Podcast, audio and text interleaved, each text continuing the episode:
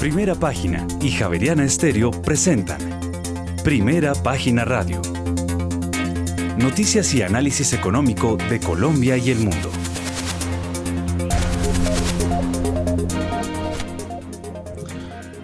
Muy buenos días, son las 6 de la mañana y 12 minutos. Les damos la bienvenida a una nueva emisión de Primera Página Radio. En este martes 28 de febrero del año 2023 tendremos todas las noticias y el análisis económico de Bogotá, Colombia y el mundo hasta pasadas las 8 de la mañana. Bajo la dirección de Héctor Hernández y Héctor Mario Rodríguez, en esta emisión presentamos el costo fiscal de la reforma a la salud para 2024 es de 9 billones de pesos y 9 21,9 billones de pesos. Según las cifras oficiales del gobierno para 2033, este monto subirá a 12,79 billones de pesos. Además, al 10 de febrero de 2023, la inversión extranjera directa en Colombia creció 13,26% anual y llegó a 1.439 millones de dólares. Por su parte, en enero de este año el índice de costos de la construcción de obras civiles en Colombia creció 4,98% frente a diciembre de 2022. Además, la utilidad neta de Enel Colombia se ubicó en 2,96 billones de pesos en 2022, un incremento del 72,9% frente al año anterior. Y cualquier mm, decisión sobre las tarifas debe evaluarse dentro del marco institucional y legal, así lo advierten algunos gremios del sector eléctrico. Y la Aeronáutica Civil autorizó que las empresas competidoras puedan aportar e intervenir en el proceso para definir la alianza entre Viva y Avianca. Este lunes se recibieron 109 aceptaciones equivalentes al 47,82% del máximo de acciones a comprar en la OPA por Cemex Latam Holdings. Tendremos estas y otras noticias hoy en primera página radio. Ya son las 6 de la mañana y 4 minutos. Héctor Hernández, muy buenos días y feliz amanecer. Muy buenos días a todos nuestros oyentes. Son las 6 de la mañana y 4 minutos y la agencia de noticias Primera Página arrancó la jornada de hoy con una exclusiva. Nos vamos con la exclusiva. Exclusiva de Primera Página Radio. Bueno, la exclusiva eh, tiene que ver con que José Antonio Ocampo no se va. Repetimos, José Antonio Ocampo no se va. No fue sino que el presidente de la República, Gustavo Petro, anunciara la crisis de su gabinete y sonaron las alarmas sobre la posible salida del ministro de Hacienda, José Antonio Ocampo pues primera página, la agencia de noticias primera página, estableció anoche mismo que el ministro de Hacienda, José Antonio Campo, como dice una canción guapachosa, no para, sigue, sigue. Algunos medios de prensa alcanzaron a decir que venían más renuncias ministeriales e inmediatamente de los mercados llegaron a primera página señales de que había el temor de que entre los posibles adicionales dimitentes estaría el ministro Ocampo. Operadores de multinacionales financieras empezaron a presagiar que si era verdad la salida del titular de la cartera de Hacienda, el dólar en la jornada de este martes sobrepasaría fácilmente los 5 mil pesos. Sin embargo, primera página estableció que no va a haber más renuncias de ministros y que está descartada la salida de José Antonio Campo. Él mismo lo confirmó a primera página. En una pregunta que se le hizo corta y concreta al ministro de Hacienda es, ministro, ¿usted va a renunciar? Lo que respondió, a lo que respondió con un monosílabo simple pero contundente, no. Entonces, eh, pues la cosa eh, mm, o la pregunta se le hizo al ministro, porque no fueron pocos los medios de prensa que luego del anuncio del presidente de la República, Gustavo Petro, de que dejarían su gabinete eh, Alejandro Gaviria, ministro de Educación, María Isabel Urrutia, ministra del Deporte, y Patricia Ariza, ministra de Cultura, abrieron la posibilidad de que vendría el retiro de Ocampo de la cartera de Hacienda. Por ejemplo, un diario económico capitalino alcanzó a decir que, comillas, considerando la salida de Alejandro Gaviria, quien manifestó sus inconformidades con el proyecto de ley de la reforma a la salud, desde ya hay quienes especulan que se pueda dar la salida del ministro de Hacienda, José Antonio Campo. Pues bueno, repetimos, eh, el propio ministro le dijo a primera página que no se iba a ir. Y es muy clave, pues, porque como, como lo dijeron algunos analistas eh, y algunos operadores del mercado que hablaron con primera página a altas horas de la noche, pues una, una, un anuncio de estos, de estos como, como es el retiro, eh, si llegase a, darse del ministro de Hacienda, pues el, el, precio del dólar inmediatamente sobrepasaría los 5 mil pesos. Hay que recordar que ayer había cerrado en 5.760 pesos en el spot, 83 pesos con 50 centavos por debajo del cierre del viernes que había sido de 4.843 pesos con 50. Repetimos pues, la gran noticia que tiene primera página es que el ministro de Hacienda, José Antonio Campo, no renuncia, no se va, no obstante la crisis ministerial que se presentó. Son las seis de la mañana y nueve minutos. Y a ver, Juan Sebastián, ¿qué fue lo que sucedió anoche en materia ministerial? Pues es que fíjese, Héctor y oyentes, que tras seis meses de iniciado el gobierno, los primeros cambios en el gabinete de Gustavo Petro se dieron a conocer ayer. Salieron los ministros de Educación, Deporte y Cultura y además se habla de otros dos cambios. La nueva ministra de Educación, Aurora Vergara Figueroa, cuenta con un doctorado en Sociología de la Universidad de Massachusetts y además es ganadora del premio Martin Diskin de Latin American Studies Association. Asimismo, la ministra del Deporte, Astrid Rodríguez, trabajó como directora del Centro de Desarrollo para el Comercio y Servicios, directora además de Entorno Empresarial de Fundes y directora nacional de consultoría para Carana Corporation. Cabe señalar que aún está por confirmar quién llegará a reemplazar a la ministra de Cultura saliente, Patricia Ariza. Es que anoche, a través de una locución dirigida al país, el presidente de Colombia, Gustavo Petro, anunció estos primeros cambios en su gabinete, un poco más eh, de seis meses de que inició su gobierno. Señaló, entre otros eh, apartes,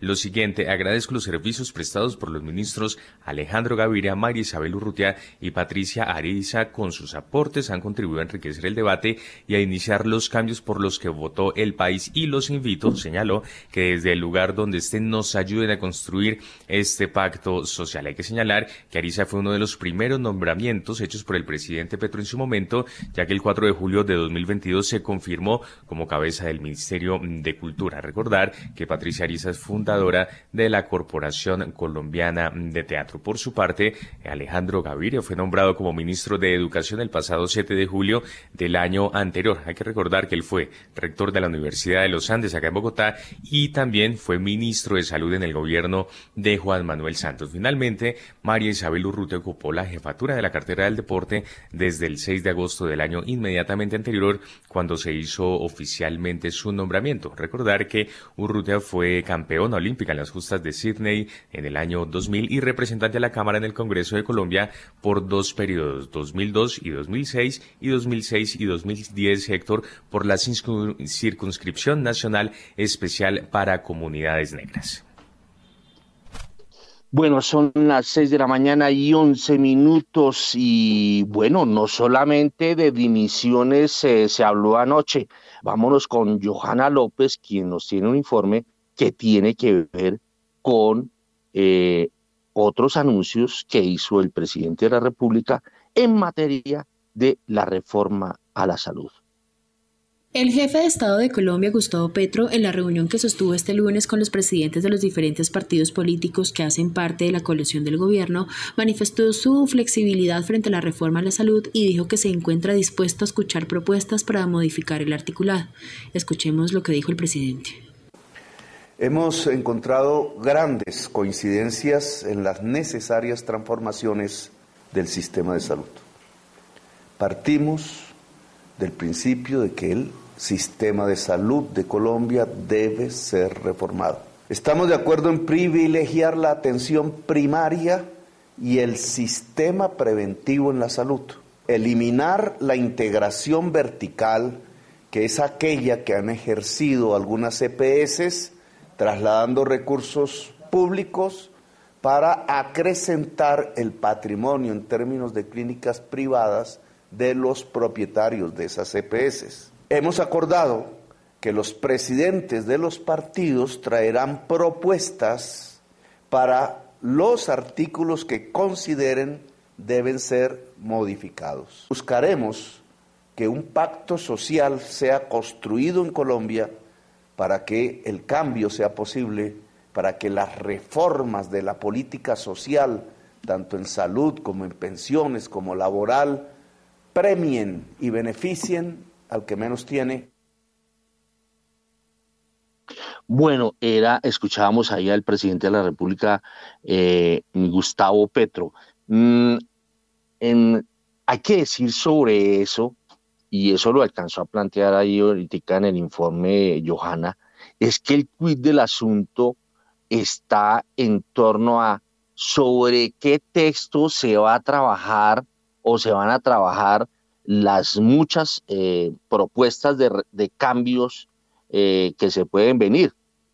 Primera página conoció que en los partidos de gobierno o los partidos de la coalición, entre ellos, por ejemplo, el Partido Liberal, eh, le plantearon al, al gobierno que, claro, que ellos estaban eh, con sus, eh, digamos, con su andanada de reformas y de cambios, pero que no se iban a discutir sobre el texto presentado por la ministra Carolina Corcho, sino que tenía que ser con base en, el, eh, en los textos ya elaborados. por ejemplo, se sabe que el Partido Liberal ya hizo su texto, y se sabe que el partido de la U, liderado por Dilian Francisca Toro, también tiene su texto y que eh, esa, esa reforma tenía que construirse con base en estos textos. Ahí viene otro rifirrafe, vamos a ver en qué termina esto, pero de todas formas, eh, eh, como lo dijo primera página hace unos días en un informe, esto se tendrá que resolver es en el Congreso de la República, que es el que tiene la potestad constitucional de hacer la reforma, en este caso, la reforma a la salud. Son las 6 de la mañana y 15 minutos y vamos a, ir rápidamente eh, con Daniel Tamara y a complementar información que tiene que ver con la reforma a la salud.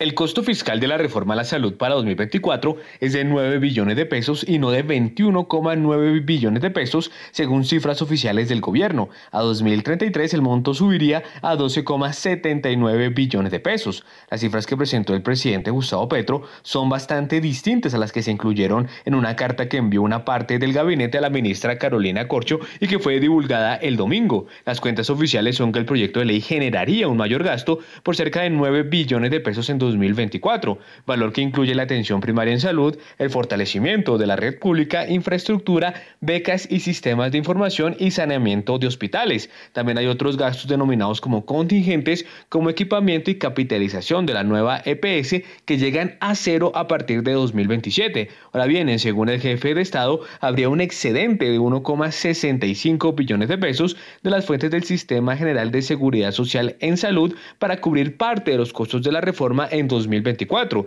Estos mayores recursos irían aumentando paulatinamente hasta alcanzar niveles mayores a 6 billones de pesos desde 2026 cuando los gastos adicionales de este proyecto superarían los 12 billones de pesos, es decir, prácticamente financiarían la mitad del costo fiscal estimado de esta iniciativa. Bueno, pero tenemos más de la reforma a la salud y en este caso mm, originaria de Hacienda. El Ministerio de Hacienda respaldó las cifras publicadas por el presidente Petro y confirmó que el costo fiscal de la reforma a la salud es de 9 billones de pesos para 2024 y de 12,7 billones de pesos para 2033. De acuerdo con eh, una comunicación dada a conocer por la cartera, estas cifras fueron concertadas con el Ministerio de Salud y Protección Social. El documento que circuló en diversos medios de comunicación el domingo fue un insumo previo a la radicación de la reforma, aseguró el ministerio. Dicho reporte preliminar contiene información del MinSalud y sin embargo no contiene las revisiones que han realizado los equipos técnicos de las dos carteras en, los recientes eh, días. También aseguró el Ministerio de Hacienda que a medida que avance la discusión del proyecto, ambos ministerios, el de Salud y el de Hacienda, actualizarán los cálculos de la reforma.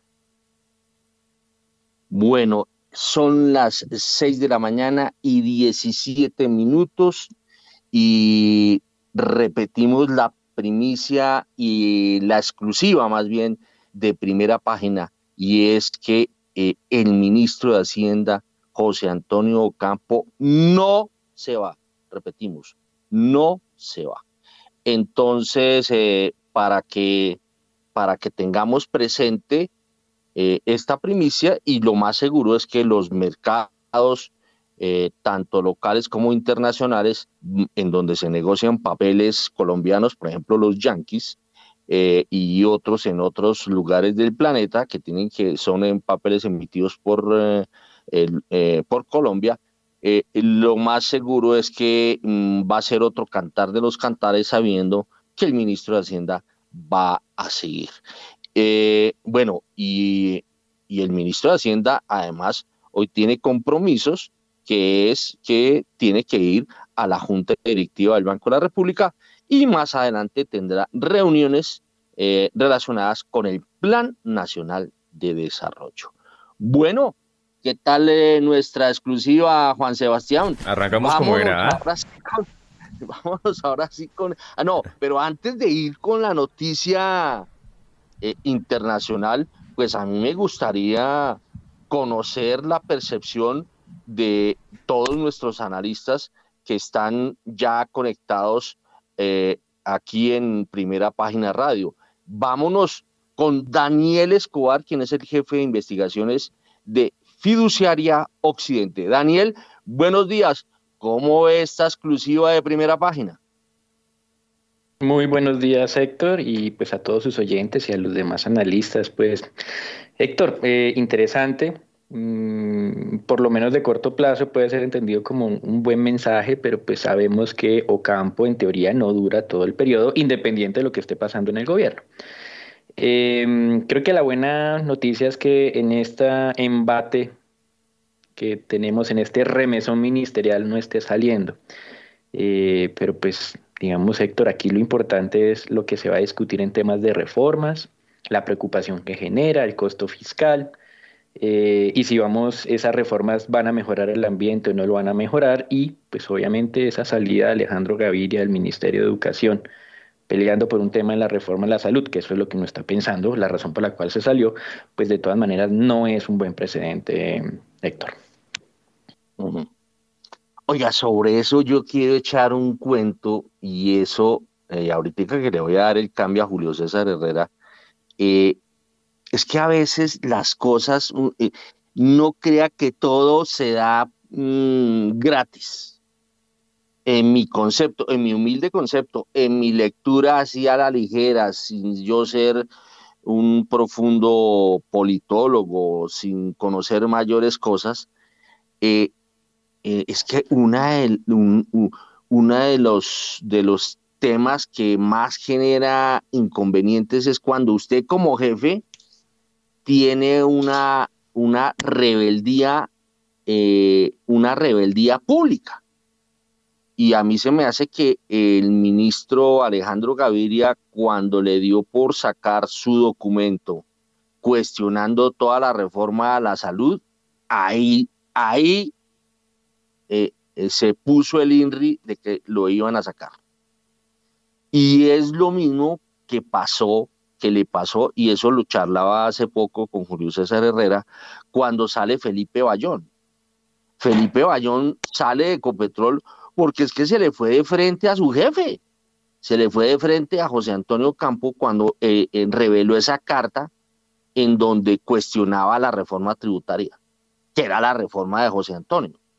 Entonces, a veces esos INRIs, esas, esos INRIs de salida se los cuelgan los mismos funcionarios, porque dense cuenta que la postura de José Antonio es la misma de Alejandro Gaviria, lo mismo que la postura del jefe de planeación es muy parecida a la de Alejandro Gaviria o la de, o la, de la ministra de Agricultura es muy parecida a la de Alejandro Gaviria, pero no se han puesto a atacar al jefe en público. Eh, esos ataques han sido, o esos cuestionamientos, o esas deliberaciones o debates se han dado hacia el interior del gobierno, como dicen por ahí, los trapos sucios se lavan en casa. Bueno, a ver, Julio César, ¿cómo vio toda la cosa? ¿Cómo ve la permanencia del ministro de Hacienda, José Antonio Campo, en la cartera de Hacienda? Buenos días, Héctor. Buenos días a los analistas, la mesa de trabajo y los apreciados oyentes. Veo como buena noticia la primicia que trae primera página. Mi es uno y yo creo que internacionalmente los que observamos Colombia eh, que eh, uno de los pesos y lo que llamamos las, las esquinas eh, que fortalecen el techo del gobierno colombiano es José Antonio Campo. Eso es importante, es una de esas esquinas fuertes, esas columnas del gobierno que hay que tener en cuenta y, sería preocupante lo que la polo a tierra ha traído equilibrio. Yo creo que lo que usted dice es cierto. Mire, yo he aprendido de otras culturas, trabajando en otras culturas fuera de Latinoamérica, de que uno puede hacer lo que se llama pushback, uno puede eh, levantar la mano y decir, mire, yo creo que por aquí no es, pero al final del día uno se tiene que alinear. Eh, uno lo ve en otras culturas donde la gente sí hace, pero se alinea como los soldados en línea, ¿sí? en fila india y echa para adelante. Y, esos cambios son eh, relevantes en la medida que si alguien no es capaz de alinearse, pues debe, debe, salirse, porque pues yo creo que el derecho a, opinar y a decir, mire, yo creo que esto es, pero uno puede hacer eso y tiene que alinearse, por eso es parte de un equipo, parte de un gobierno, y eso se hace muy bien en algunas otras culturas, eh, donde uno que al final del día eh, ese alineamiento existe y creo que lo que ocurría es que pues no estaban dispuestos a alinearse en, fila india, eh, Gaviria y otros. Y yo creo que eso no quita la capacidad de, de, protestar. Ese es el mensaje que a mí me preocupa, Héctor, que se interprete como que nadie puede decir nada, porque el que dice algo lo, lo, sacan del equipo de gobierno. Yo no creo que es por ahí, yo creo que es eh, uno está alineado o no, eh, porque los colombianos y el gobierno necesitamos pues que eh, con estos cambios masivos que hay que haya un alineamiento. Lo peor que le está pasando a este gobierno es que se le está metiendo la mano a todo, cantidad de reformas, y el equipo del liderazgo que moviliza estas reformas esté fracturado y fraccionado. Eso no nos va a llevar a nada, eso es un peligro inminente. Luego, eh, es un nuevo tono que yo creo que Gustavo Petro le coloca al, al gobierno a como quiere hacer las cosas, y yo soy de los que espero de que pues, la posibilidad de hacer pushback y expresar eh, un desacuerdo aún se conserve, pero al final del día estos personajes tienen que alinearse y empujar hacia adelante, porque pues a ninguno nos sirve ni al gobierno una posición de estas. No, es que eso que usted dice es muy cierto, Julio César, eh, eh, y uno lo ve en todo gobierno, no solamente en este, en, en, las crisis que se han presentado en el pasado con otros gobiernos son manifestaciones públicas que hacen eh, los ministros o, funcionarios de alto nivel y que pues a, nadie le gusta que en público le saquen los trapitos al sol, a nadie, eso no es ni de Petro, sino de todos. y yo creo que ahí eh, la diferencia está entre José Antonio y Alejandro Gaviria, es que el uno maneja el bajo perfil y hace las, eh, eh, digamos, las críticas o, las propuestas, eh, digamos, que vayan en, en, en contravía de las que maneja el gobierno, pero lo maneja, digamos, con bajo perfil y haciendo el debate donde se tiene que hacer. hacia el interior del gobierno. El problema es cuando se sacan esos trapos al sol. Eso, eso imagínense, se, ha visto, por ejemplo, en, eh, en el manejo de jugadores. Ustedes no han visto cuando hay polémicas y los jugadores se le van de frente a, un técnico, eh, ¿qué le pasa al jugador? Lo, lo banquean y terminan sacando al jugador. Nosotros lo vivimos eh, muy a mi pesar porque a mí me encanta James Rodríguez, que nunca se pudo entender con el técnico de, ese momento de, Real Madrid, con, con, ¿cómo se llama? El, Zinedine Zidane. Con Zinedine Zidane. No se, se, hizo pucheros en público y al obrero le gustó por más de que después se arrodillara y se le pusiera las la rodilleras, no iba a acceder. Eso es lo que suele ocurrir en gobiernos, en, en, eh, en cualquier tipo de institución.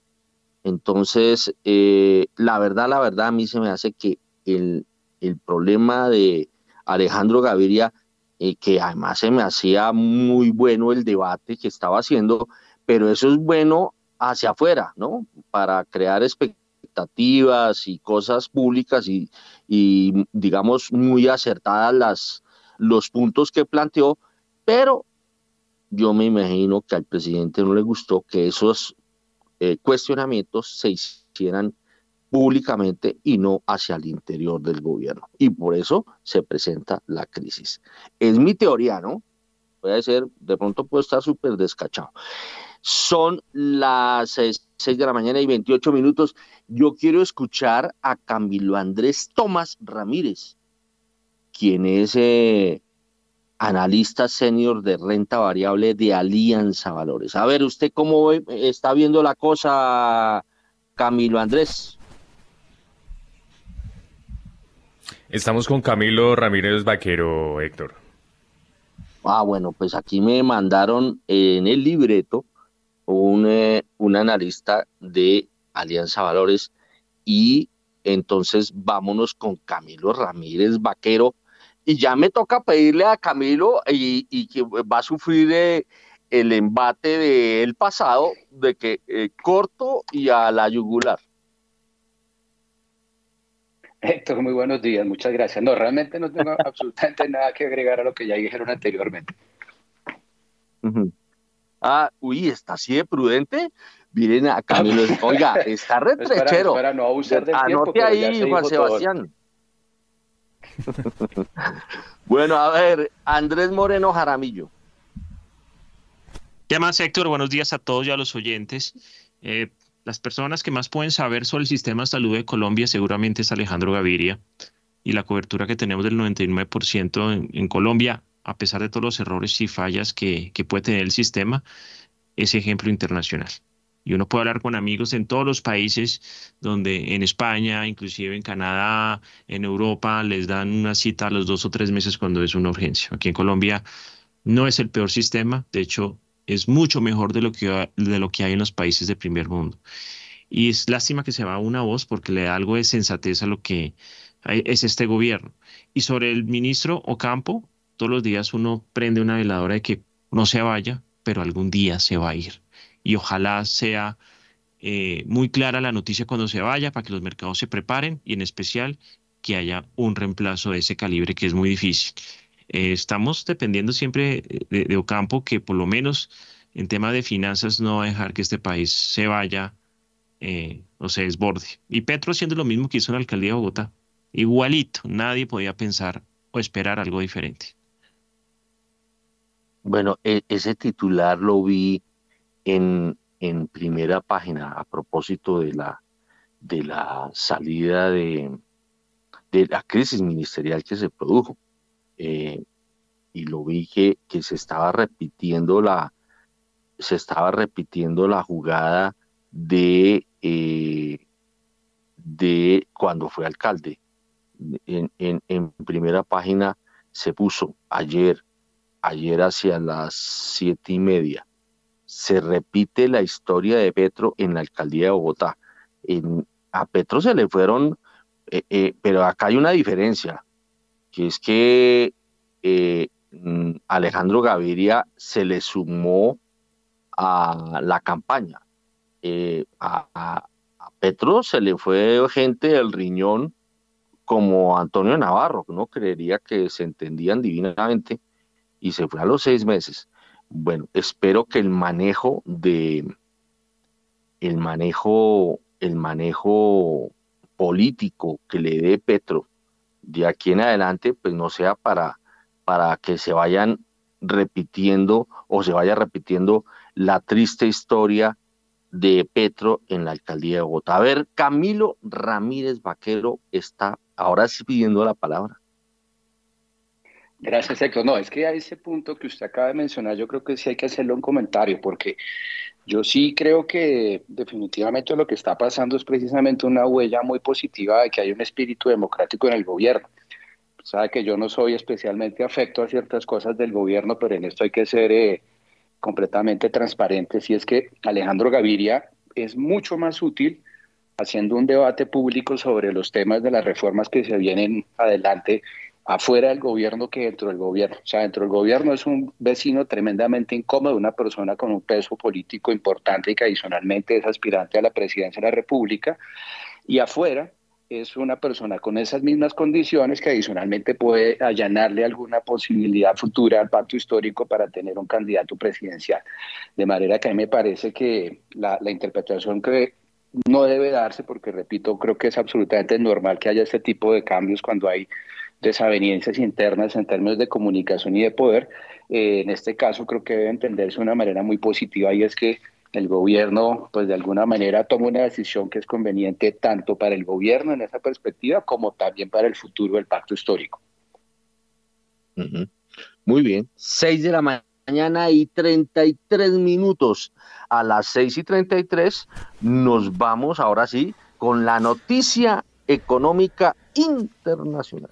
Sí, señor, justamente porque los analistas miran con detenimiento varios temas que podrían tensionar de nuevo las valoraciones en renta variable por un, escenario de mayor incertidumbre. La economía de Estados Unidos y las principales economías de Europa se están mostrando más eh, resistentes de lo inicialmente esperado, habiendo sido capaces, con la posible excepción de Alemania, de evitar la entrada en recesión a pesar de la alta inflación y de los rápidos y verticales incrementos de los tipos de interés oficiales. En este sentido, merece la pena destacar la fortaleza casi histórica que están mostrando los mercados laborales en ambas regiones. La inflación trata de moverse en buena dirección, pero no está moderándose tan rápidamente como esperaban los inversores más optimistas. La probabilidad cada vez más elevada de que los bancos centrales se vean forzados a seguir subiendo sus tasas de interés, situando su tasa terminal sensiblemente por encima de lo esperado por el mercado hasta hace unas semanas. El convencimiento de que los bancos centrales no comenzarán a bajar eh, tipos este año, dada la mayor fortaleza de la economía y la resistencia a la baja que está mostrando la inflación, sobre todo en el sector servicios. El temor de algunos inversores de que la actuación de los bancos centrales para controlar la inflación provoquen un aterrizaje brusco de las principales economías desarrolladas en 2024 es cada vez mayor. Tras un cierre al alza en los principales índices de Wall Street, este lunes hoy los futuros despiertan planos. A esta hora, el futuro del Dow Jones cede ligeramente sobre los 32.860 puntos, el del Standard Poor's 500 cotiza en los 3.979 puntos, mientras que los del Nasdaq 100 cede 0,06%. Finalmente, el sector de las criptomonedas sigue de capa caída. El Bitcoin cotiza en los 23 mil dólares y el Ethereum ya roza los 1.600 dólares.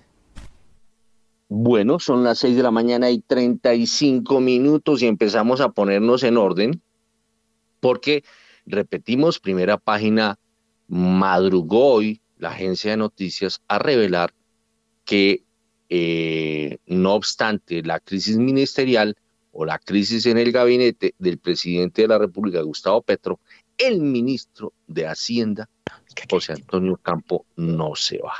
Bueno, retomando la agenda de primera página, entonces vámonos con Daniel Escobar. Él es el jefe de investigaciones de FIDU Occidente para que empecemos a mirar eh, la noticia internacional. Bueno, Héctor, yo tengo una lectura un poco diferente acerca de esos indicadores de inflación que vimos en Europa. España y Francia por encima de lo esperado. Me está replicando lo mismo que pasó en Estados Unidos con el IPC y el PCE. Vemos presiones alcistas en tasas de interés hoy en la parte europea. sin que se transmita esa tensión al mercado de renta variable. Creo que esa es la buena noticia para los inversionistas. Pero es una tensión que continúa creciendo. Recuerda, Héctor, que desde hace rato seguimos insistiendo que renta variable no es nuestro mercado, digamos, preferido para los siguientes meses, por lo menos no desde el punto de vista estratégico. Y lo importante acá, Héctor, creo que la gran pregunta que hay que empezar a resolver es la velocidad de convergencia y el lugar de la convergencia de la inflación. Seguimos asumiendo que la inflación llegará en algún momento a ese 2%. A los banqueros centrales les están preguntando eso de manera insistente. Parece una pregunta terca, pero cuando hemos venido escuchando a varios, digamos, economistas y participantes de mercado que dicen, oiga, esos objetivos inflacionarios del 2% de pronto hay que revalidarlos, digamos que hay suficiente información para empezar a cuestionar ese nivel de convergencia inflacionario y eventualmente un nuevo nivel de tasas de interés de largo plazo, Héctor. Muy bien, son las 6 eh, de la mañana y 37, 38 minutos. Vámonos con las bolsas del mundo. Sí, señor, pero antes una recomendación porque Pay Asset Management fue la compañía pionera en traer el modelo de fondos de inversión inmobiliaria al país. Hoy se consolida después de 15 años. Aprenda más sobre inversión inmobiliaria en www.pay.com.co 6 y 38. En primera página radio, las bolsas del mundo. Leve recuperación de Asia animada por las ganancias de Wall Street y ante la debilidad del yen. El mercado también acogió con optimismo el anuncio de Japón este lunes de que pondrá fin a las pruebas de COVID-19 a los visitantes procedentes de China a partir de mañana, lo que podría aumentar el número de visitantes procedentes del gigante asiático. Sin embargo, los inversores nipones prefirieron mantener la cutela con la vista puesta en la economía estadounidense. La bolsa de Tokio cerró plana este martes en el que su principal índice, el Nikkei, subió 0,08%. El selectivo más amplio, el Topix, se recuperó 0,02%. Además, el índice de referencia de la bolsa de Shanghái ganó 0,66%, mientras que el parque de Shenzhen avanzó 0,7%. Por su parte, el índice de referencia de la bolsa de Hong Kong, el Hang Seng, cerró con pérdidas del 0,7%. 79% y finalmente el principal indicador de la bolsa de Seúl, el Kospi, escaló este martes 0,42%, mientras que el índice de valores tecnológicos Kosdaq ganó 1,97%. Por su parte, las acciones europeas bajan a medida que aumenta la preocupación por la inflación que presiona al Banco Central Europeo. Los precios al consumidor en Francia aumentaron 6,2% respecto al año anterior frente al 6% de enero, mientras que la cifra equivalente en España subió al 6,1% ciento interanual, un ritmo más rápido que el 5,9% durante los 12 meses hasta enero. El selectivo bursátil español, el IBEX 35, caía 0,21%. El índice DAX alemán cotizaba 0,3% a la baja. El CAC 40 de París caía 0,4% y finalmente el FTSE de Londres bajaba 0,4% en la apertura de esta jornada. Bueno, son las 6 de la mañana y 40 minutos. Mm, eh, yo siento o percibo que el mercado o los mercados en el mundo se están moviendo eh, con dos fuerzas. Una, que eh, el apretón que están haciendo los bancos centrales tratando de luchar contra la inflación. Y dos, como lo está revelando ahorita Juan Sebastián, que mm, el tema del COVID-19 cada vez se marchita más y que, por ejemplo, Japón está anunciando que no va a hacerle más pruebas de COVID-19 a, aquellos eh, visitantes que proceden de China. Luego, eh, digamos, si, si el tema del COVID eh, empieza a pasar la hoja definitivamente, pues esa es una fuerza expansiva, pues porque China, me imagino, que empezará a normalizarse enormemente como lo viene haciendo y pues los demás países tendrán una interactuación con China como la que está anunciando Japón. Guillermo Valencia desde Brasil, ¿cómo ve este choque de fuerzas, una expansionista y otra, eh, otra generando apretón monetario? Héctor, muy buenos días. Un saludo muy especial para la mesa de trabajo, para los colegas y por supuesto para la gran audiencia de primera página. Héctor, eh, de acuerdo, hay varias fuerzas encontradas. ¿sí? Una es eh, todo este proceso de exit monetario que de alguna manera busca contener estas presiones inflacionarias.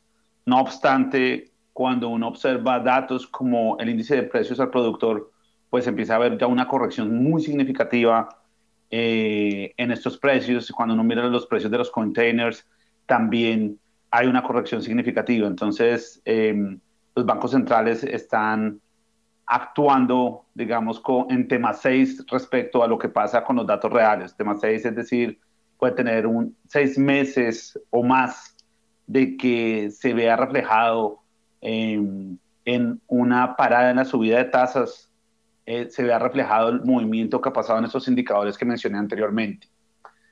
El, el otro punto que usted menciona del COVID, yo, lo, lo, traduciría de otra manera. Para mí, más que el COVID, es China está a toda marcha de nuevo, la economía china está volviendo a demandar, eso se ve reflejado en el precio del cobre, eso se ve reflejado en otros indicadores y eso de alguna manera pues está empujando la economía mundial.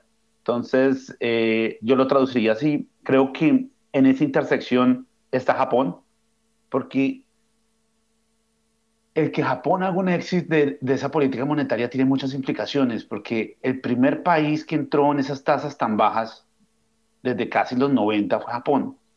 Y, y digamos que eso creó ciertos incentivos que hizo que mucho del capital japonés se fuera de Japón pero si las tasas vuelven a subir, puede haber un, un movimiento importante de capital hacia Japón.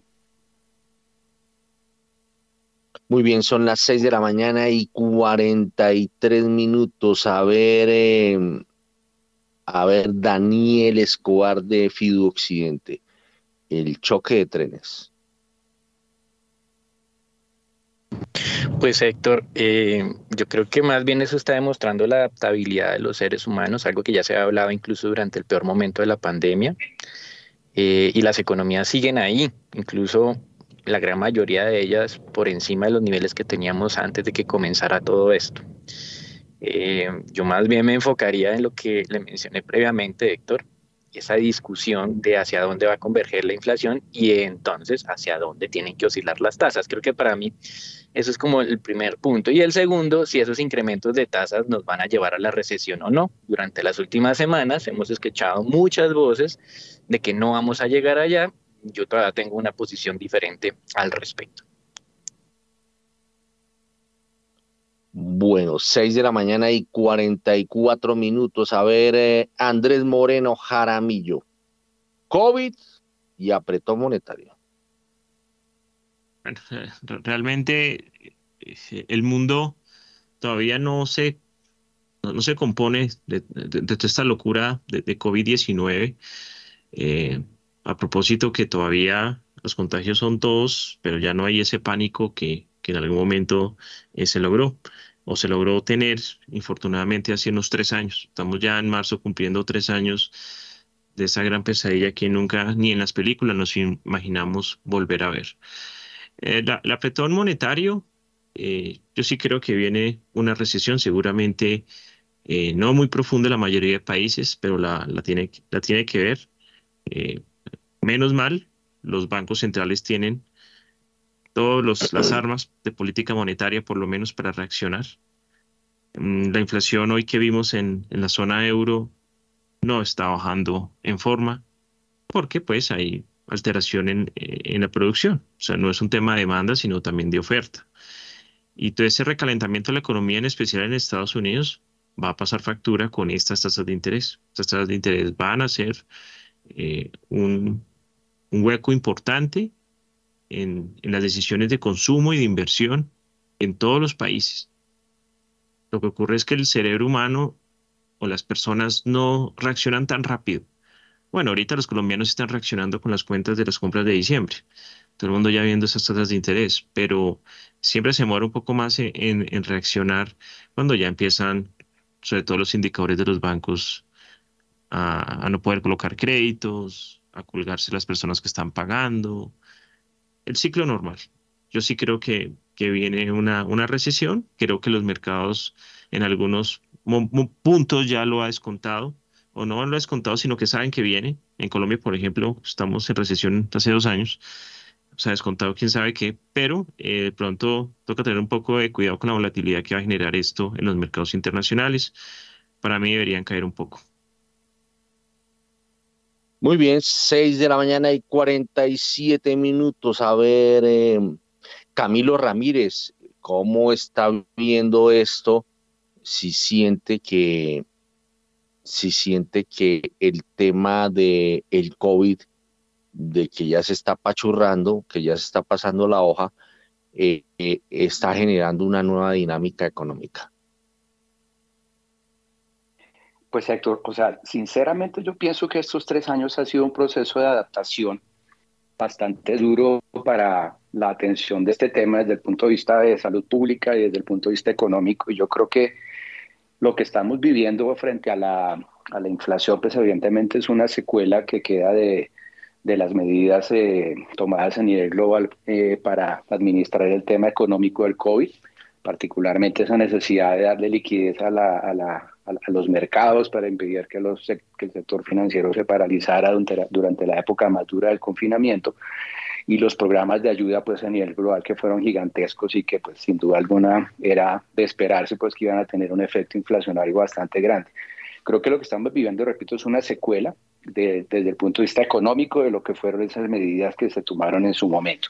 Ahora bien, el tema de la, de la expansión monetaria eh, de las medidas de los bancos centrales para atajar la inflación, creo que es, es muy claro, creo que ustedes lo han dicho y es bastante, bastante eh, sensato entender que los bancos centrales cumpliendo su labor pues van a seguir subiendo tasas. Pero lo que yo me pregunto como absolutamente lego en estos temas es por qué tenemos que hacer ese proceso en un espacio de tiempo tan corto como lo están queriendo hacer los bancos centrales. Es decir, aquí hay un, fenómeno que desde el punto de vista de magnitud es tremendamente grande, o sea, esos paquetes de ayuda que hicieron a nivel global fueron gigantescos. La restricción que hubo en la cadena de suministro fue absolutamente notoria durante un periodo bastante largo y solo hasta hace muy poco tiempo que China cambió sus políticas de COVID-0, pues empieza, se empieza a ver cómo puede haber una rehabilitación. Y al final de cuentas, eh, el punto es que hay tales medidas, perdón, hay tales, digamos, situaciones de carácter internacional que no son administrables por ningún banco central, que esos esfuerzos, pues evidentemente están viéndose reflejados mucho más en una eh, profunda, digamos, desaceleración de las economías que realmente en el control de la inflación. Entonces ahí es donde uno empieza a preguntarse si la medicina realmente está siendo más eh, dañina que la enfermedad y yo creo que a la vuelta de unos meses vamos a empezar a ver algunas respuestas, porque creo, repito, y siendo un lego en la materia, me puede regañar por ser un abogado opinando en estos temas, pero lo que yo estoy percibiendo es que en Europa, en Estados Unidos, las subidas de tasas no han llevado a la disminución de la inflación, pero sí están generando una crisis en, los en, el tema de, de hipotecas, en el tema inmobiliario, pues especialmente, pero también, eh, pues lo estamos viendo también aquí en Colombia, en las inversiones eh, que teóricamente se deberían estar haciendo en el mediano y largo plazo. Cuando nos demos cuenta de que ese efecto pues, de la medicina de la subida de tasas no está llevando a ninguna solución y sí apretando las economías, creo que va a haber un replanteamiento a nivel global de si esa estrategia es la lógica y de si efectivamente tratar de hacer esa reducción en un espacio de tiempo tan corto es lógico.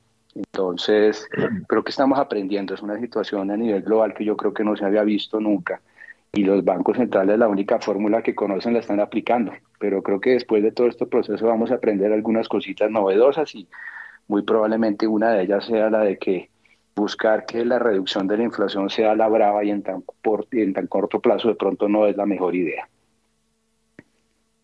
Muy bien, 6 de la mañana y 51 minutos y seguimos avanzando y vamos un poco colgados a raíz de la exclusiva que reveló primera página de que el ministro de Hacienda, José Antonio Campo, no se va. Nos vamos con el tema petrolero, Juan Sebastián. Sí, señora, a las 6 de la mañana y 51 minutos porque los precios del petróleo oscilan mientras los mercados esperan señales económicas de China y Estados Unidos. Se espera que las condiciones monetarias más estrictas pesen sobre la actividad económica a finales de este año, lo que a su vez podría afectar la demanda mundial de crudo y contrarrestar la recuperación en China. Los temores a la Fed también han hecho que los mercados en gran medida pasen por alto una cierta restricción en la oferta mundial, ya que Rusia recortó la producción en respuesta a los límites de precios occidentales. En este momento, el petróleo de referencia Brent sube 1,25%, llega a 83 dólares con 48 centavos el barril, mientras que el WTI se recupera 1,68% en este momento y ya se cotiza en 76 dólares con 95 centavos el barril.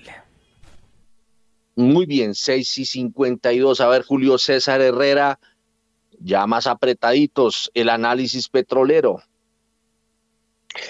Héctor y oyentes, pues tenemos una semana que está en línea con lo que hemos predicho, un Brent que oscilará entre 82 y 85, eh, un WTI muy tímido. Eh, para mi eh, confort está en los 76, o sea, una brecha casi de 7 o 6 dólares con el, entre el WTI y el Brent, pues no, no, es, no es ideal este WTI, esa diferencia de estar tan bajo, pues que para mí debería estar en 79.80, eh, se debe a preocupaciones en los niveles de los eh, inventarios en Estados Unidos, economía americana, que pues eh, impacta también el Brent, pero no impacta de manera significativa. Entonces ahí uno ve, y creo que la brecha se ha ampliado, que la temática y, que nos ha llevado mientras hablamos de y observamos cómo China se recupera, y usted tocaba el tema del COVID ahorita, pues hay un ejemplo de cómo una nación, eh, y ya empezamos a tener data fuerte de que la recuperación y el consumo chino pues está ayudando y impulsando los precios del petróleo, obviamente el Brent principalmente, y vamos a seguir viendo esto en los próximos días. Marzo es un mes de prueba, pero a la vez existen las preocupaciones que opacan, eh, digamos, ese optimismo que hay sobre China, de la economía eh, americana, de si la Fed va a tomar acciones eh, con las tasas de interés y hay preocupación que ha llevado a que pues si se levanta el Brent en 83, 84 y regresa y es que esas preocupaciones han premiado, han, han, perdurado, digámoslo, sobre lo que se está viendo, que yo creo que debe ser un momento de optimismo. Dos eventos claves que están ocurriendo esta semana y la, próxima, que tienen que ver y le pegan al centro de la conversación petrolera.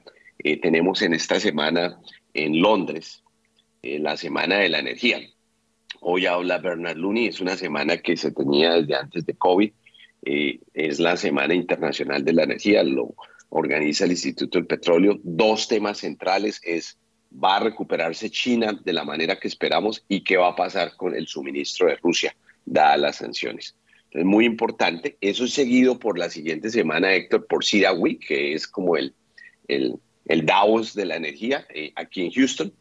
Eh, temas y muy expectantes de la agenda que viene para ver hacia dónde vamos. Mire, lo que estamos viendo son dos momentos importantes y esto lo ha confirmado ya las cabezas de los traders como Vitol, Trafigura, Marzo es un mes muy importante porque deberíamos empezar a ver las señales muy claras de la recuperación china, deberíamos tener una claridad que va a hacer la Fed, deberíamos ver si Rusia restringe su suministro y como que seteamos un piso, piso que nos debe llevar a lo que se está hablando ahorita y es que se prevé que en la segunda parte del 2023 vamos a tener una demanda espectacular, bastante alta, más fortalecida, que lleva a dos temas que pues no hemos mencionado hace mucho tiempo y que pues hay quienes sí ven un 90 o 100 dólares por barril calidad en esa segunda mitad de este año, sujeto a que ese mes de prueba, el mes de marzo, va a ser crítico. Yo creo que eso es muy importante. Sira Week, la semana entrante, tenemos pues una agenda relevante. Felipe Bayón lo vi en la agenda, varios ejecutivos de Copetrol, el expresidente Iván Duque, que no sé qué va a hacer ahí, pero ahí está también en la agenda y varias personalidades del mundo energético mundial se encontrarán próximamente aquí. Muy bien, 6 y 56, vámonos con las bolsas latinoamericanas. Sí, señor, y antes una recomendación porque Banco Credit Financiera está evolucionando y ahora es Bancien, aunque hoy se vean diferentes, siguen manteniendo su esencia y reafirmando su compromiso de trabajar por lo que los motiva cada día. Acompañar a sus clientes a cumplir sus metas, conozca sobre sus alternativas de inversión y mucho más en www.bancien.com.co. Bancien al 100 contigo, siempre vigilado, Superintendencia Financiera de Colombia 6 y 56. Las bolsas latinoamericanas en primera página radio. Las operaciones dentro de la Bolsa de Valores de Nueva York presentaron este lunes ganancias ante compras de oportunidad después de que la semana previa las pizarras finalizaron en números rojos. Además, los datos económicos continúan apuntando a una economía resistente. El índice del alto contenido tecnológico, el Nasdaq 100, mostró un avance del 0,63%, seguido de un aumento del 0,31% por parte del Standard Poor's 500 y un alza del 0,22% para el promedio industrial Dow Jones. El índice Standard Poor's Merval de la Bolsa de Comercio de Buenos Aires cerró con una subida del 0,86%. El índice Bovespa de la Bolsa de Valores de Sao Paulo se recuperó 0,28%. Además, el índice de precios y cotizaciones de la Bolsa Mexicana de Valores ganó 0,62%. El índice MSCI Colcap de la Bolsa de Valores de Colombia avanzó 1,29%. El índice IPSA de la Bolsa de Santiago de Chile cerró con una subida del 0,48% y finalmente el índice general de la Bolsa de Valores de Lima perdió 0, 0,17%. 6 y 58, estamos a dos minutos, a ver, reloj en mano, Germán Cristancho de eh, Da Vivienda Corredores, porque le voy a dar cambio a usted para que nos ayude a mirar el tema eh, de las bolsas latinoamericanas. A ver, eh, Germán Cristancho, muy buenos días y espero que haya leído la primicia de primera página de que José Antonio Campo no se va a ir. Héctor, muy buenos días. Sí, sí la leí, sí vi, pues me, me, parece que es un anuncio igual positivo, aunque mi comentario muy brevemente sobre ese tema es que yo creo que la disciplina fiscal y la responsabilidad del cumplimiento de la regla fiscal debería ser eh, un tema en el que estemos tranquilos como país, no, no solo dependiendo pues de que, de que esté José Antonio Campo al frente de la cartera del ministerio o no. Entonces yo creo que es importante que, que a nivel país se ratifique ese, ese compromiso fiscal, que él se ha encargado de, de ratificar en cada una de sus de sus viajes a Estados Unidos, de sus pronunciamientos públicos y hasta el momento el país efectivamente eh, se sigue ciñendo a, temas de, de, la regla fiscal y, ratificando esos, esos compromisos. Eh, y, pues respecto a las bolsas, y seguramente ahora hablaremos del tema, pues realmente las bolsas latinoamericanas no lo han hecho mal y las acciones no lo han hecho mal en lo corrido del año. Tanto las bolsas en Estados Unidos como las bolsas latinoamericanas llevan variaciones positivas en lo corrido del año. De hecho, Latinoamérica eh, tiene tal vez un desempeño incluso mejor si uno ve el desempeño de, de México, eh, o el desempeño de bolsas como Chile. No obstante, en Colombia se sigue viendo ese, ese rezago. Colombia, si uno lo mide por, por el índice Colcap, va abajo casi 6%, cuando América Latina va positiva eh, y Chile va 2% arriba, México 7%, Perú, incluso Perú con el tema eh, de todas las protestas y todo lo que hemos tenido, ha tenido un comportamiento positivo y es sobre todo, insisto, ahora lo miraremos, es sobre todo por la lectura del estado de la economía a nivel global y lo que ha venido ocurriendo con las materias primas, pero infortunadamente Colombia se ha descorrelacionado eh, fuertemente de ese desempeño. Uy, está súper juicioso, miro el reloj, son las 7 en punto, nos vamos al corte de las 7 a las 7 con comerciales.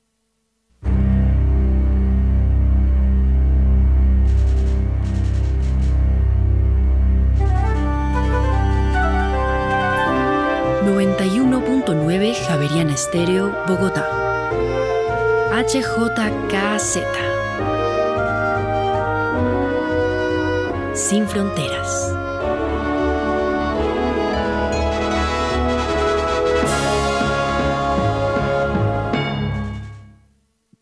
Banco Credit Financiera ahora es Bancien Evolucionamos y aunque hoy nos veamos diferentes, mantenemos nuestra esencia y reafirmamos nuestro compromiso de trabajar por lo que nos motiva cada día, acompañar a nuestros clientes a cumplir sus metas. Conoce sobre nuestras alternativas de inversión y mucho más en www.bancien.com.co. Ban 100, al 100 contigo, siempre. Vigilado Superintendencia Financiera de Colombia. En Acciones y Valores, nuestra prioridad es construir la mejor versión de su futuro financiero. Por ello, creamos soluciones para cada uno de sus objetivos. Descubra nuevas formas de ahorrar y simplifique todo desde el celular a través de inversiones digitales desde un peso. Genere rentabilidad y a la vez impacto positivo en el mundo con inversiones responsables. Construya su plan de inversión personalizado con asesoría exclusiva y especializada Optimice el manejo de recursos de su empresa por medio de soluciones de tesorería. Realice envíos y pagos internacionales seguros de la mano de nuestro aliado Western Union. Es momento de crear metas juntos. Conozca la mejor forma de hacerlo. Contáctenos en www.axivalores.com o al WhatsApp 323-236-5222, vigilado y regulado por la Superintendencia Financiera de Colombia.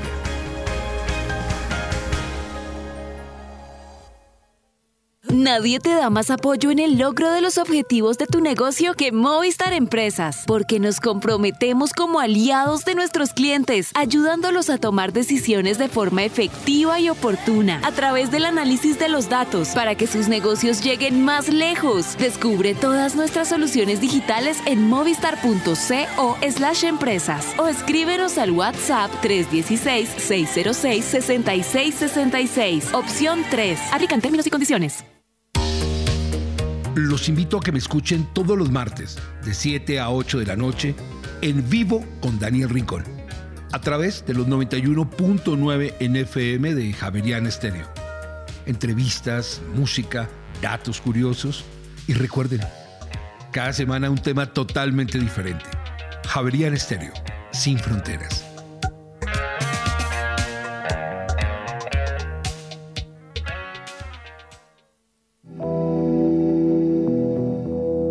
En los rincones más remotos del territorio nacional, hay personas cuya vida ha seguido adelante, pese a que el conflicto armado las afectó en el pasado. 50 vidas, una serie radial de la Coalición Internacional de Sitios de Conciencia y Javeriana Estéreo. De lunes a viernes a las 12 del mediodía y al finalizar Bitácora, disponible en javerianaestereo.com.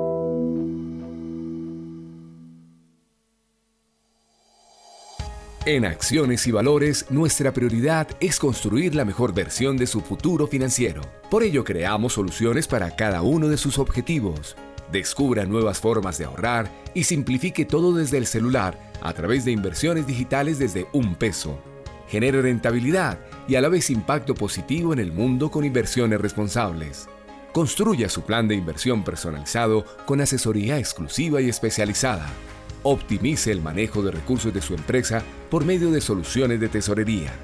Realice envíos y pagos internacionales seguros de la mano de nuestro aliado Western Union.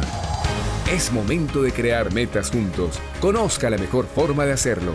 Contáctenos en www.axivalores.com o al WhatsApp 323-236-5222, vigilado y regulado por la Superintendencia Financiera de Colombia.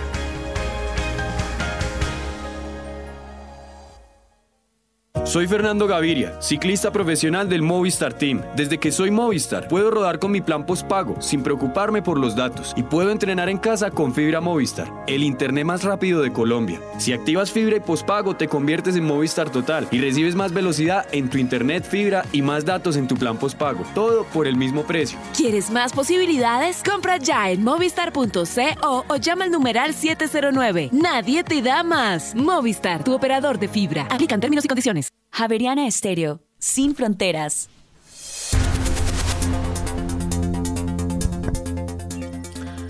En Colombia son las 7 de la mañana y 5 minutos. Continuamos en primera página radio y para Bogotá y la Sabana se prevé cielo entre parcial y mayormente nublado, precipitaciones ocasionales, especialmente en horas de la tarde para la jornada de este martes.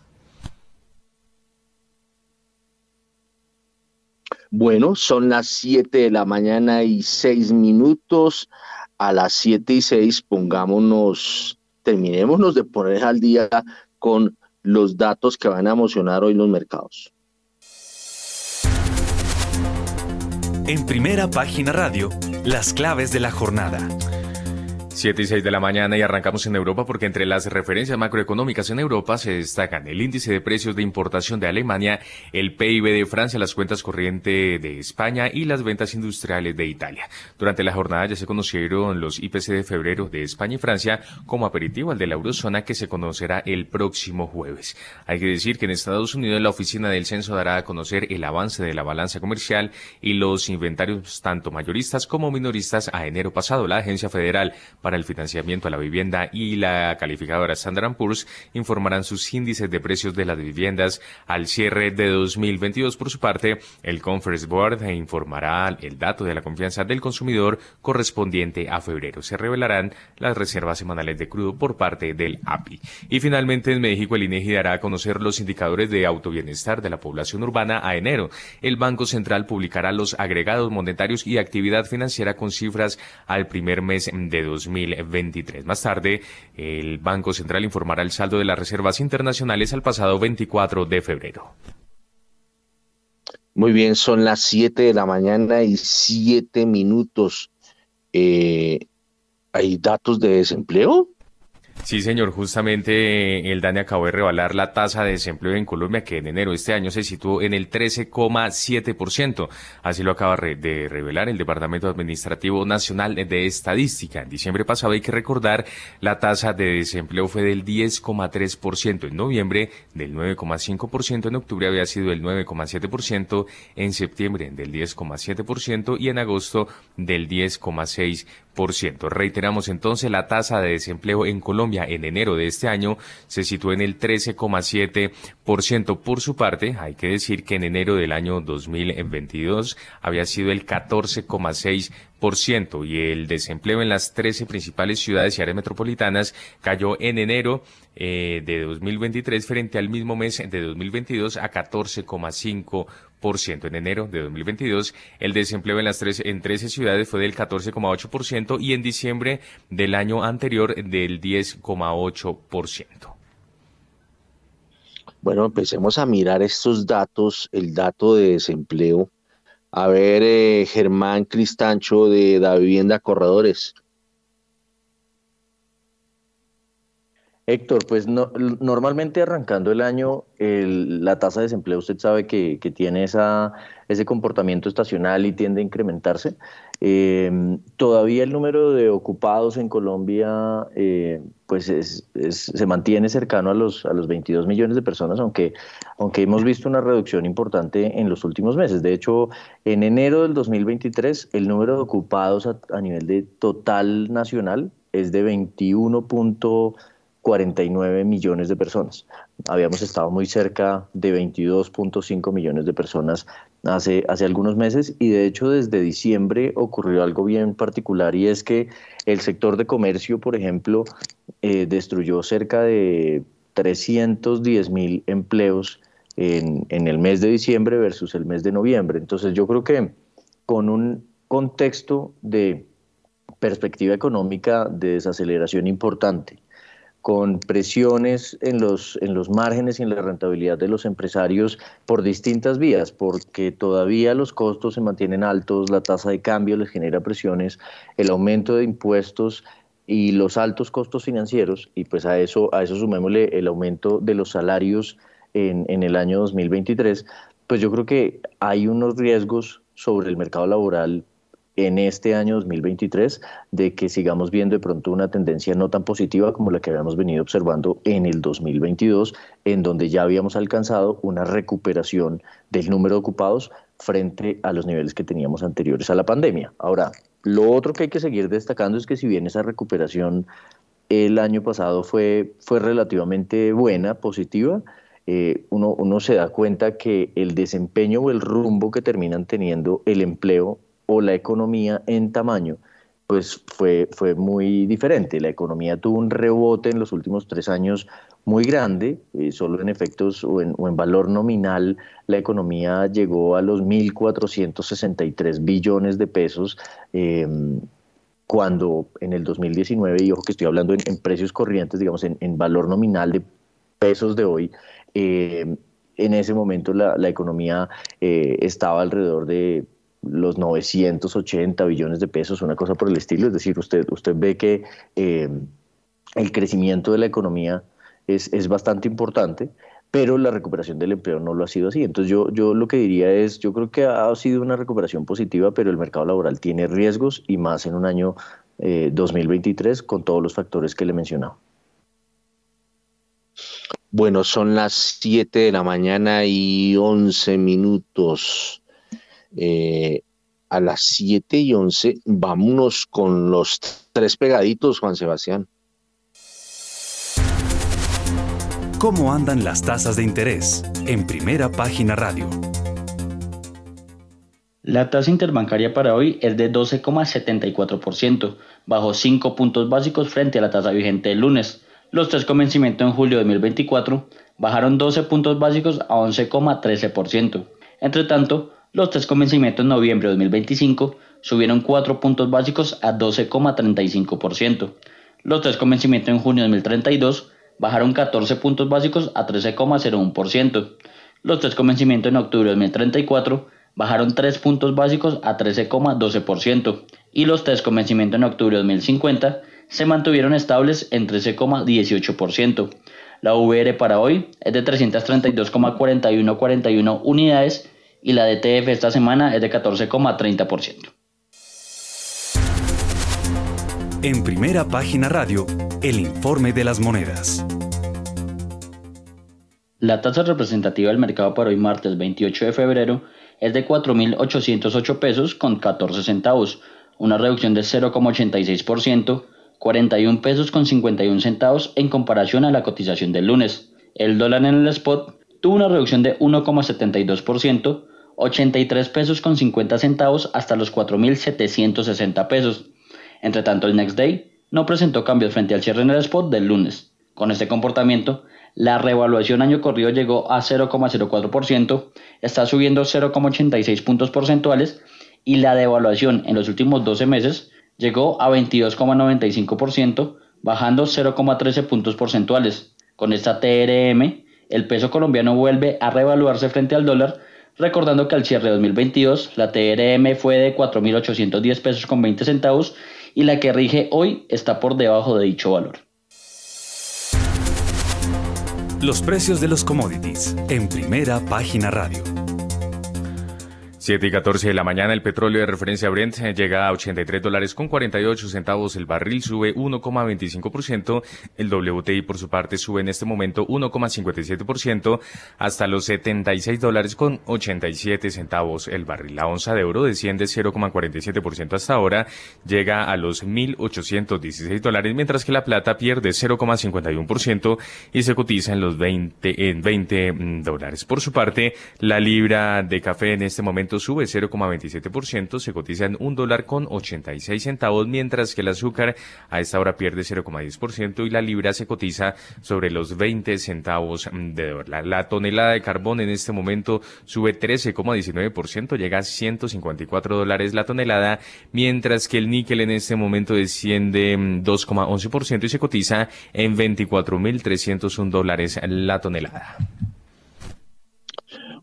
Bueno, son las 7 de la mañana y 15 minutos. A ver, eh, con, yo me imagino que con la expectativa que hay hoy de cómo van a leer los mercados en la crisis ministerial, sabiendo que Ocampo se queda, eh, no sé qué pueda pasar. A ver, eh, Andrés Moreno Jaramillo.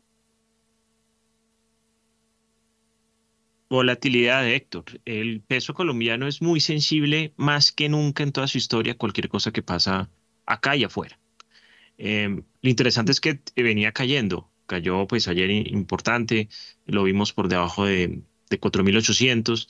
Entonces tiene espacio para volver a subir. Hay que entender que acá hay capitales golondrinas que entran y salen rápidamente y yo pienso que va a haber una volatilidad seguramente al alza, no creo que sea tan, tan definitiva, eh, pero sí eh, hay mucho nerviosismo con lo que está ocurriendo y eso pues, eh, pues es algo a lo que los operadores ya nos tenemos que acostumbrar porque no va a cambiar mientras tengamos este gobierno y mientras no tengamos grave inversión con inversionistas más calificados. Bueno, pero operador que se respete le fascina la volatilidad, porque ahí está la ganancia, ¿o no? Sí, el problema está en que a veces es desbordada, es decir, se, nos puede dar 100, 80 pesos en un día, pero no es lineal, sube, baja, se devuelve, eh, no es tan sencillo siempre. Digamos, hoy alguien que le apueste arriba eh, puede empezar a subir y se te baja 70, 80 pesos porque sí, es decir, es, es, importante para la posición propia, de pronto no tan chévere para los exportadores o los importadores, para la gente que se cubre, porque realmente nadie sabe en cuánto va el dólar. Este año nomás ha fluctuado 500 pesos en apenas dos meses y pues lo que falta. Muy bien, 7 de la mañana y 16 minutos. A ver, Germán Cristancho de Da Vivienda Corredores, ¿cómo está viendo el partido para hoy? O sea, teniendo en cuenta precio del petróleo, comportamiento de los test y el dólar. Héctor, pues hoy lo que ocurre es que el dólar a nivel global está cayendo y esa es una fuerza que uno no debe, debe desconocer. Hoy las monedas emergentes están teniendo algo de fortalecimiento frente al dólar. ¿sí? Incluso monedas latinoamericanas como el peso mexicano o el peso chileno se están apreciando 0.20%. Yo, yo coincido con, con lo que con lo que estaba mencionando, pues, con, con, lo que estaban mencionando ustedes ahorita, y es básicamente que el, el comportamiento del peso colombiano eh, en la última semana, por ejemplo, muestra que Colombia, frente al dólar, ha sido una de las monedas de mayor apreciación. Eso, eso creo que lo destacaba ahorita Andrés, y es el peso colombiano se ha apreciado casi 4%, cuando realmente la moneda que le sigue será el forint húngaro o el peso mexicano que lo han hecho en cerca de 0.8%. Entonces, realmente en, esa, en ese fortalecimiento que ha tenido el peso colombiano, existe espacio para que otra vez podamos ver algo de subidas de, dólar, pero con esto lo que le quiero decir es, yo creo que hoy yo no sería tan pesimista en lo que puede pasar con el precio del dólar en Colombia. Yo en general estoy viendo que que esta volatilidad, o, más bien este nivel de incertidumbre nos está manteniendo en un nivel alto, realmente 4.760 o 4.800 pesos es alto, nosotros no deberíamos estar en esos niveles, nosotros que, nos hemos acostumbrado a hablar de esos niveles recientemente es otra cosa, pero deberíamos estar en niveles de 4.000 o menos, ¿sí? Entonces, per se, ya estamos en niveles muy altos. La volatilidad sí, efectivamente, es, es, es, fuerte y va a seguir estando fuerte, cosa que no es una buena noticia para los empresarios. Los empresarios realmente no saben normalmente qué hacer con ese riesgo cambiario y, y, y lo, que, y lo que ha pasado este año es, es impresionante. Pero yo hoy particularmente no sería tan negativo, entendiendo que el índice de XY está cayendo algo y las monedas emergentes se están apreciando. Muy bien, son las 7 eh, de la mañana y 19 minutos y yo veo acá, veo acá, venga a ver dónde es que ve que yo vi la cosa, la cosa. Miremos por este lado, eh, que yo veo que ya empieza a haber, eh, a ver un comportamiento de el precio del dólar. Acá está pues acá me está diciendo que el precio del dólar va a navegar entre los 4.730 pesos y los 4.800 pesos. Esto basado en el análisis que nos ayuda a hacer Diego Rodríguez. Aquí, venga, a ver. Aquí, aquí dice don Diego que operaría a la baja con relación a su cierre del día anterior, es decir, a su cierre de eh, este lunes. El dólar en Colombia se mueve en medio de los cambios ministeriales en el gobierno, factores técnicos y la presión de un posible mayor incremento de tasas por parte de la Fed, dice el análisis. La ruptura de los 4.820 aceleró el movimiento a la baja de la jornada anterior en el evento de una ruptura de los 4.730 se aceleraría el movimiento de corrección nuevamente. El DXY marcha estable, cotizando por debajo de los 105 puntos. Las monedas latinoamericanas cotizan igualmente estables a media jornada en Londres. Bueno, muy bien. Son las 7 eh, de la mañana y 21 minutos y veo que tiene el brazo dormido Camilo Ramírez Vaquero pidiendo la palabra. A ver, Camilo Ramírez. Héctor, es que, me perdona, vuelvo atrás, usted estaba hablando del tema del mercado laboral y yo quería notar que ayer precisamente se presentó a la sociedad el proyecto del gobierno de la reforma laboral. Eh, en términos muy generales, eh, puede uno encontrar que deja unas reglas muy claras para asentar la permanencia y el largo plazo de las relaciones laborales y un costo muy alto para terminarlas sin justa causa. Digamos que creo que la orientación del gobierno es muy clara, acabar con ciertos mecanismos laborales que se usan en la actualidad para dar esa movilidad para que el empleador básicamente disponga de, los contratos de trabajo según sus propias necesidades y a un costo pues que hoy en día digamos es relativamente razonable y eso se va a acabar. El punto es que eso va a tener sin duda alguna una incidencia importante en el empleo este año, Héctor, porque eh, en Colombia los niveles de informalidad siguen siendo tremendamente altos. Eh, creo que representan entre un 55 y un 60% del, de nuestra economía y meterle este tipo de, de bombas molotov a la, al crecimiento económico y al crecimiento del empleo, pues evidentemente va a traducirse en una mayor informalidad y evidentemente en un mayor desempleo en el tema eh, eh, desde el punto de vista formal.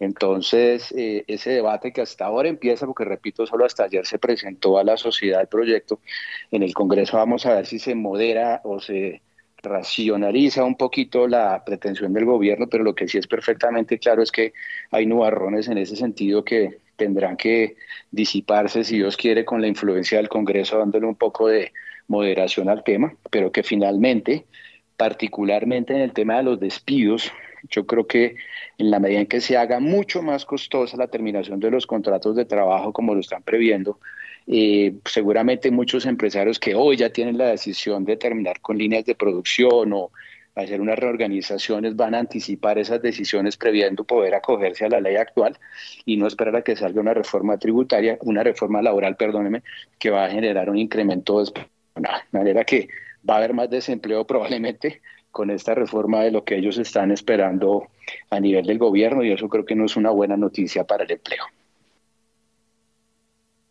Bueno, usted está tocando un tema que la verdad, la verdad, eh, mm, es difícil de abordar.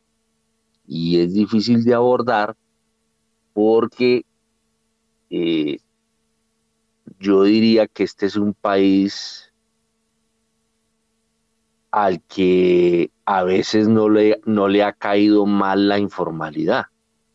Yo inclusive en alguna oportunidad lo discutí con Juan Carlos Echeverry y, entre otras, muchas, una de las conclusiones que se tiene de, del efecto de la informalidad en la dinámica del país como país y como economía se hizo evidente cuando el paro, ese terrible paro de abril, de finales de abril de 2021, porque el paro terminó muriendo, no, no tanto ni por las señales de Petro, que fue en ese momento, él era, él, él fue, se volvió abanderado, pero, pero eso le costó en esos momentos unos, unos cuantos puntos de, de, su, de su buena imagen y Duque no hizo nada. Y la verdad, la verdad es que como este país está hecho de gente que todos los días se levanta por las mañanas a buscar el pan nuestro de cada día, a veces no es tan mala esa informalidad. Y, yo creo que no hemos sabido eh, sacarle partido a esa informalidad eh, no formalizando, sino mirar a ver cómo desde esa informalidad eh, se, logra, se logra avanzar en la dinámica económica del país. Eh, entonces, a ver, Germán Cristancho, usted que, se le hace muy loca mi apreciación.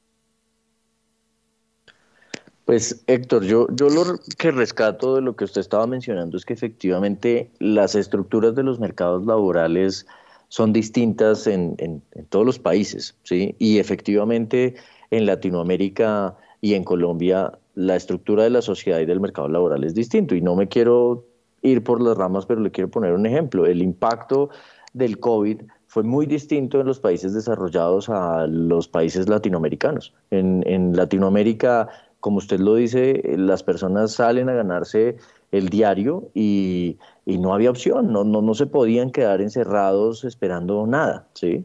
Entonces, eso para decir que efectivamente en Colombia hay una realidad que hay que tener muy presente para poder analizar temas como los que siempre se han puesto sobre la mesa de tal vez salarios diferenciales o condiciones diferenciales y eliminar o, o disminuir sí las barreras para permitirle a la gente aportar a un sistema formal del cual nos alimentamos todos. De la forma en la que funciona la sociedad y de la forma en la que funcionan los modelos de salud, los modelos de pensiones, son al final modelos, si usted se da cuenta, colaborativos, en donde usted pone y después eh, la sociedad le, ayuda a usted a obtener algunos beneficios y así funciona eh, todo, el aseguramiento de salud, así funcionan los esquemas pensionales, una cantidad de cosas. ¿Y por qué lo menciono? Porque la informalidad sí debe ser un tema a abordar en Colombia desde el punto de vista en donde yo ahora le decía, sí, Héctor, hemos disminuido el número de ocupados y estamos en cerca de 21.5 millones de personas ocupadas dentro de formales e informales. Pero cuando usted se pone a ver realmente cuántas de esas personas aportan a pensión durante periodos continuos de seis meses u ocho meses, la cifra se cae impresionantemente a mucho menos de la mitad de esa, de esa cifra que yo le estoy dando. Y ahí, si no hay plata que alcance ni hay estructura que eh, pueda subsistir ese desequilibrio en donde usted quiere ampliar la cobertura de pensión y de salud y una cantidad de cosas a mucha gente, lo cual significa salida, cobertura, gasto, erogaciones, pero en donde la entrada, que es aportes, eh, no, no, se está dando. Entonces yo, yo en eso creo que efectivamente hay que tener mucho, mucho tacto y mucho, mucho cuidado con las reglas laborales en Colombia eh, y sobre todo la reforma laboral que estaba mencionando Camilo en el sentido que debe generar un efecto positivo en la formalización del empleo, en la creación de empleo de Colombia y en y la formalización vista como los aportes a los distintos sistemas que necesitamos sostener económicamente.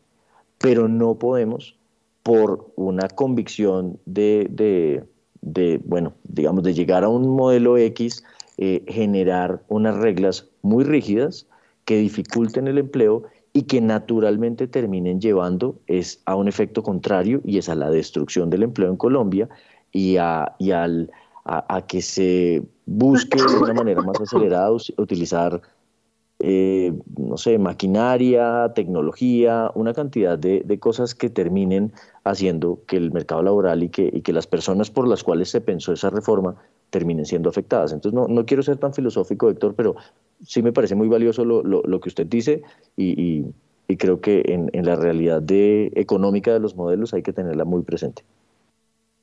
No, es que yo, yo, yo, lo, el problema de la informalidad es que no sabemos cómo abordarla, ¿no? O sea, uno no, como usted muy bien lo dice, pensando en, en la, en la digamos, en el tema pensional, usted tiene la razón, pero hay que mirar a ver cómo logramos eh, eh, que esa informalidad que existe, como cautivarla, no para que se formalicen, pero sí para eh, buscar la manera de, de, lograr algún aporte para que estos que están en la informalidad tengan un futuro más, digamos, más decente pensando en el tema, en el tema de la pensión. Aquí alguien me escribe, dice, dice eh, que hoy, dice, del cubrimiento en seguridad social, ¿será que hoy con smartphones y computadores se podrá hacer un esquema de cotización en salud y pensión diaria? O sea, que no sea eh, eh, ese esquema que hoy en día que después se, tienen que llenar planillas y hacer una cosa mensual. Es, esa es una buena inquietud. Me escribe otra persona y dice, en la llamada de resultados de Nutresa, el presidente de la empresa dijo que estaban empezando a encontrar escasez en mano de obra. Si creo que esta tasa de desempleo de hoy es más estructural, gracias, entre otras cosas, a la informalidad. Eh, me escriben. Otro apunte, venga a ver, aquí viene y dice, dice, ¿tiene sentido una reforma laboral sin ver los efectos pensionales también? ¿No deberían verse estas dos reformas de manera complementaria? Bueno, a que vea que este es un tema que, Dios mío, nos metemos a, mirarlo y, se nos alarga y nos tocaría como 10 horas de programa, pero es muy interesante porque eh, es una eh, es una beta que, a veces no se explora, o, o, más bien, sabemos que la gran mayoría de la movilidad empresarial es informal y buscamos mecanismos para, como lo está planteando Camilo hoy, que la, que la informalidad de pronto sea grande y bueno, no sé entonces en ese caso cómo abordarla. A ver, eh, desde la óptica de mercado, Andrés Moreno Jaramillo. el, tema de la informalidad tiene un problema cuando hay reformas laborales, así como cuando suben el salario mínimo, Héctor. Clavan a los que siempre han estado pagando y a los que hacen la tarea. Petro puede decir, o el gobierno, vamos a subir el salario mínimo 30%. ¿A quién clavan? A los formales, a los empleados. Pero en la calle nadie te va a formar eso, nadie te va a subir eso. De pronto por inflación alguien ajustará, pero esas personas tienden a empeorar su situación tienden a ser cada vez más pobres, aumenta la desigualdad. La informalidad es un factor que aumenta pobreza y aumenta desigualdad, que es lo que supuestamente pues, este gobierno quiere atacar. Y, lo segundo va a que la reforma laboral va a clavar a las empresas, pero no a la persona que está en la calle, que no tiene condiciones eh, sanitarias, que no tiene temas de salud, que lo explotan, que está en las esquinas, que gana inclusive menos del mínimo. Desestimula la formalidad, desestimula la inversión y la creación de empleo y estimula la pobreza y la ignorancia. Debería ser todo al contrario, claro que deberíamos tener, y siempre los países tienen un índice de informalidad normal. En Colombia es absurdo, y uno mira los países de la OECD, lo que pasa en Colombia no es absurdo. y, no, y eso es un fracaso de todos los gobiernos, los gobiernos de los últimos 30, 40 años. Y llega este a ponerle la cerecita a seguir empeorando esa situación tan crítica y alarmante. Eh, las personas en la calle, los informales, consumen bienes del Estado, la calle, la luz, servicios, transporte, y no pagan impuestos. Las reformas laborales y las reformas progresivas no tienen que ser clavar a los que siempre han clavado cada vez más, sino que todos aporten en su justa medida. El que gana poco, ponga poco, el que no tiene con qué, se le da un subsidio, claro que sí, pero lo que se toca es impulsar que todos quieran progresar, que todos quieran trabajar, que todos quieran formalizarse, y no al contrario. Entonces, el tema de la formalidad a mí no, no me gusta, no solamente el tema de inseguridad y, el tema de pobreza que genera, eh, yo creo que, que, esas reformas laborales que vienen son muy complicadas para los que creamos empresa y somos empresarios y somos emprendedores. Eso que usted plantea es muy cierto. Eh, a mí alguien me decía hace poco, pues viendo, yo no sé si ustedes han estado por el centro, pero el centro ya hoy en día hay sitios en donde asustan.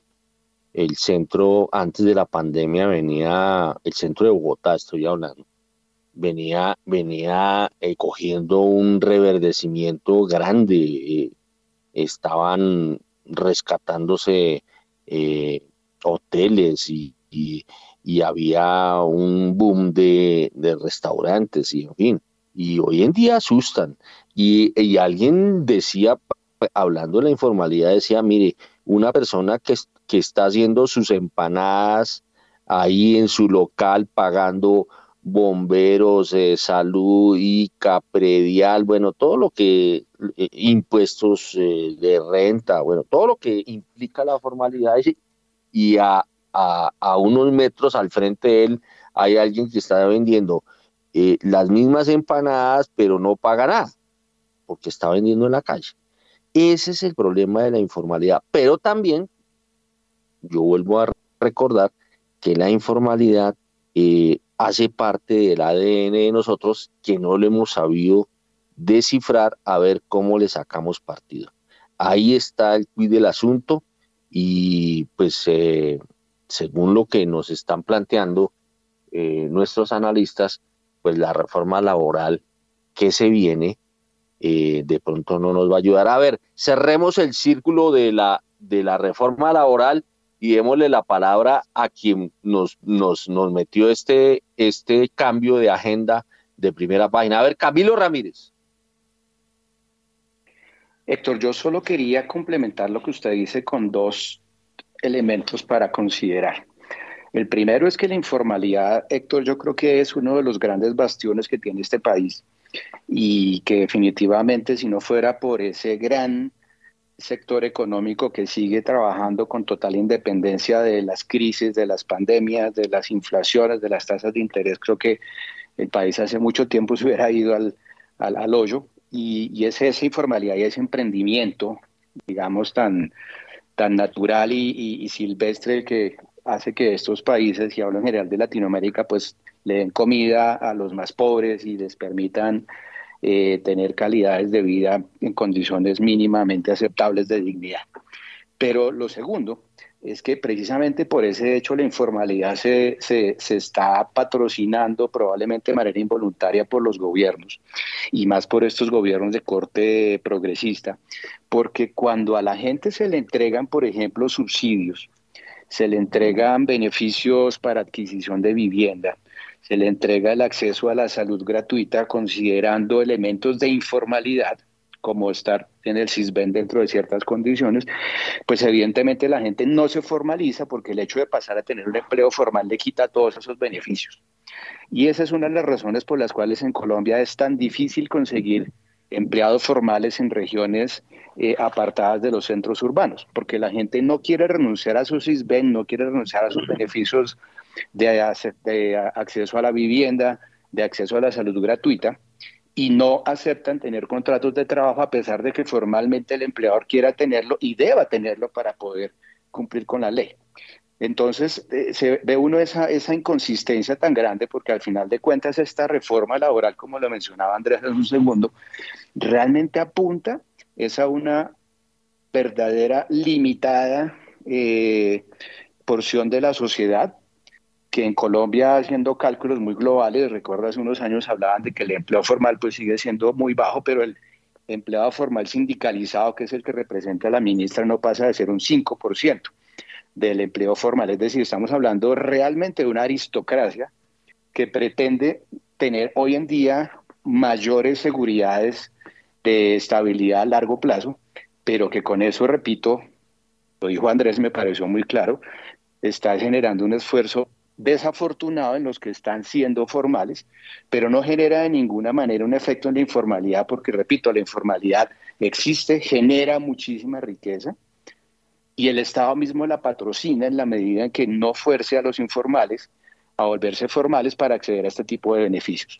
De manera que no me extraña lo que está pasando, pero creo que es una muy mala señal para el mundo formal, es una muy mala señal para el mundo económico y peor aún, es una muy mala señal para los que aspiran realmente a tener un empleo formal, que son los que aportan para que después el Estado le reparta a los que están en el empleo informal, lo cual, repito, es una absoluta contradicción. Bueno, son las eh, 7 de la mañana y 40 minutos de acá me llega un comentario. Un aspecto interesante del tema es la definición técnica y legal de informalidad laboral. Vale la pena mirar la cosa por ahí.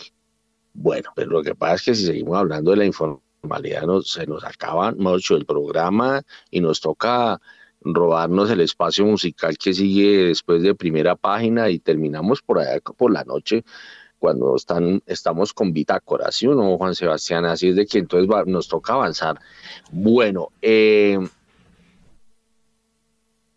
yo, quiero, yo quiero conectarme con Daniel Támara. porque hoy Daniel Tamara es protagonista. A ver, Daniel Tamara, ¿usted dónde está en este momento? Héctor, estamos siguiendo vía streaming la rueda de prensa de del mercado laboral o los resultados del mercado laboral de Colombia correspondientes a enero de 2023. Rueda de prensa que por sí se adelantó cerca de tres horas por cuenta de que la directora del DANE, Piedad Urdinola, está en Estados Unidos. Eh, está en Nueva York en el marco de una, mm, de una convención de estadísticas que se hace en el marco de la ONU y quedó a cargo el subdirector del DANE, quien a las 10 de la mañana precisamente tiene reuniones de ponentes que, del Plan Nacional de Desarrollo y por ese motivo pues salió más temprano el dato de desempleo este, este martes. Em, pues Héctor, entremos al grano y le cuento que pues eh, como ya se había dicho, la tasa de desempleo en enero fue el 13,7% para el total eh, nacional. Esta tasa pues es inferior a la que se observó en enero de 2022 cuando había superado en ese momento el 14%. Eh, lo que hay que tener en cuenta es que eh, en la serie desestacionalizada, entre diciembre y enero se presentó un ligero aumento en la tasa de desempleo pasando de 11,2% a 11,3%. Eh, ya mirando las 13 ciudades y áreas metropolitanas, también se presentó un leve descenso en la tasa de desempleo, pasando de, de 14,8% en enero de 2022 a 14,5% en enero de este año. 7 de la mañana y 42 minutos. Óigame, bueno, eh, avancemos un poco el tema de, la tasa de desempleo y, pasémonos al, al, tema de la, de la junta de hoy. ¿Pasa algo o no pasa algo hoy? Pues Héctor, eh, hoy no hay decisión de tasas, no hay decisión de política monetaria, pero sí se van a, mm, o, se le va a dar el visto bueno a los estados financieros del Banco de la República correspondientes a 2022. Recordemos que el banco pues venía arrojando pérdidas durante casi todo el año, eh, por cuenta sobre todo de rendimientos negativos de las reservas internacionales. Sin embargo, hacia final de año, como se recordará, pues eh, se aprobó por parte de la Junta Directiva y después se decretó por parte del gobierno un cambio en la contabilidad, en cómo se, se, hace la contabilidad de, de ese balance del Banco de la República, lo que va a permitir que el emisor pues arroje ganancias en 2022 por cerca más o menos las provisiones que tiene el Ministerio de, Hacienda que podrían ser superiores a los 2 billones de pesos. Se definirá hoy pues cuántos de, esas utilidades se le va pues a transferir al gobierno. En la edición presupuestal, el gobierno anticipa más o menos que el banco le girará poco más de un billón de pesos por cuenta de esas utilidades causadas pues en 2022. 7 y 44. Mm. Entonces, por ahora, mejor dicho, hoy todo quieto, ¿no? Hoy todo quieto, Héctor. Sí, la tasa de política monetaria seguirá en 12,75%, que es su nivel actual. Y lo que estamos pendientes es eh, ver el resultado o, el balance, en este caso del Banco de la República correspondiente al 2022. Bueno, muy bien, son las 7 eh, de la mañana y 44 minutos a las 7 y 44. Venga, que yo quiero mirar a ver eh, desde el punto de vista mm, macroeconómico. Eh, aquí estoy encontrando información mm, para preguntarle a, Daniel Tamara, a Daniel Tamara, mm, otros temas que tienen que ver con la macroeconomía. Bueno, nosotros ya abordamos eh, el tema de el, pensamiento o las cifras que, que tiene eh, el Ministerio de Hacienda y que respaldan eh, las que publicó el presidente Petro, pero hay datos sobre inversión extranjera, mm, Daniel Tamara. Cuénteme qué datos tiene usted pues Héctor, le cuento que Con corte al 10 de febrero de este año, la inversión extranjera en Colombia presenta un crecimiento de más de 13% anual, es decir, comparado con el mismo periodo de 2022, y se acerca a los 1.439 millones de dólares. Este comportamiento está principalmente impulsado por la inversión extranjera directa en petróleo y minería, la cual presenta en este caso un aumento de cerca de 34%, llegando a los 1.144 millones de dólares. Lo que hay que tener en cuenta es que la inversión distinta a petróleo minería, pues presenta al 10 de febrero de este año una caída de cerca de 29%, ubicándose apenas en 294 millones de dólares. Héctor, un dato importante es que en solo los primeros 10 días de febrero de 2023 salieron de Colombia cerca de 435 millones de dólares por inversión extranjera de portafolio. Es una salida pues bien importante para solo 10 días de febrero, pero que teniendo en cuenta pues que el resultado de enero fue bastante positivo en el acumulado del año el balance pues sigue siendo positivo en 351 millones de dólares. Por su parte, pues sector las remesas de los trabajadores al 10 de febrero de 2023 tiene, presentan un crecimiento de más de 15% anual y llegan a los cerca de 1.300 millones de dólares. Este pues comportamiento ha sido bastante positivo en el inicio del año. Recordemos que, por ejemplo, en enero la entrada de remesas alcanzó un máximo histórico para ese mes eh, y pues acá en febrero, pues eh, en solo los primeros 10 eh, días de, este mes, pues entraron cerca de 374 millones de dólares. Y finalmente, Héctor, al 10 de febrero la inversión colombiana en el exterior disminuyó más de 75% frente al mismo periodo de 2022 hasta los 95 millones de dólares. En igual periodo desde el año pasado, pues se había presentado una inversión colombiana en el exterior de cerca de 387 millones de dólares. A ver, Germán Cristancho de Corredores, de la vivienda Corredores, ¿cómo estos datos de balanza cambiaria?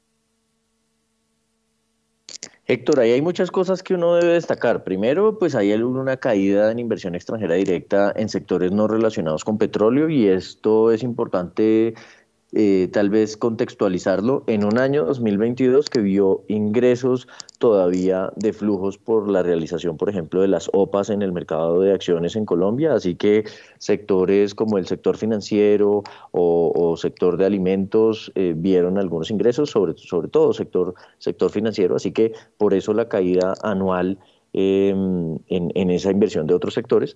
Lo otro es que efectivamente lo que hemos visto, a pesar de toda la la incertidumbre que, ha habido frente a los eh, temas de contratos eh, exploratorios en el sector petrolero hacia adelante o cosas por el estilo, realmente en los últimos meses hemos seguido viendo que el número de taladros activos ha ido aumentando y debía, o, en la misma línea con eso, pues eh, hemos visto que la inversión en el sector se ha mantenido, se ha mantenido positivo y ha mantenido eh, una, una, buena tendencia. De hecho, en, ese, en esa línea, pues uno lo que, lo que destaca es que esas actividades siguen siendo las que principalmente jalonan inversión a Colombia y eso, eso es un tema que pues, se ha discutido mucho en el país, pero que con estas cifras se ratifica la relevancia de ese sector. Probablemente no va a ser un año de crecimientos tan fuertes en inversión en el sector en la medida en que sí hay un cambio importante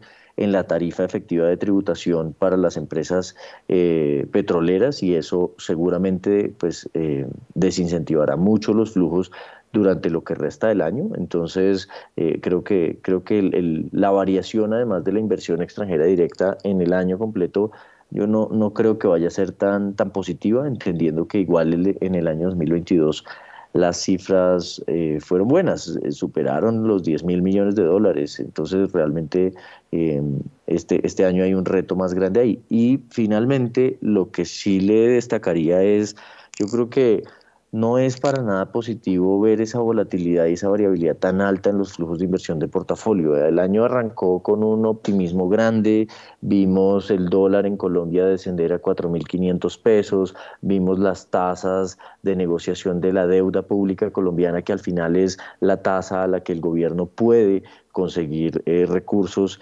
en, tanto en Colombia como, en el mercado internacional las vimos descender en el caso de los títulos de largo plazo en Colombia, las vimos a 11.7%, las tasas de, de, dólares las vimos muy cerca del 7%, pero recientemente, con, pues sí, con factores internacionales, pero con una coyuntura local que ha aumentado la incertidumbre, esto se ha traducido en que a Colombia hoy le cuesta casi 100 puntos básicos más pedir plata en los mercados internacionales de lo que le costaba en enero.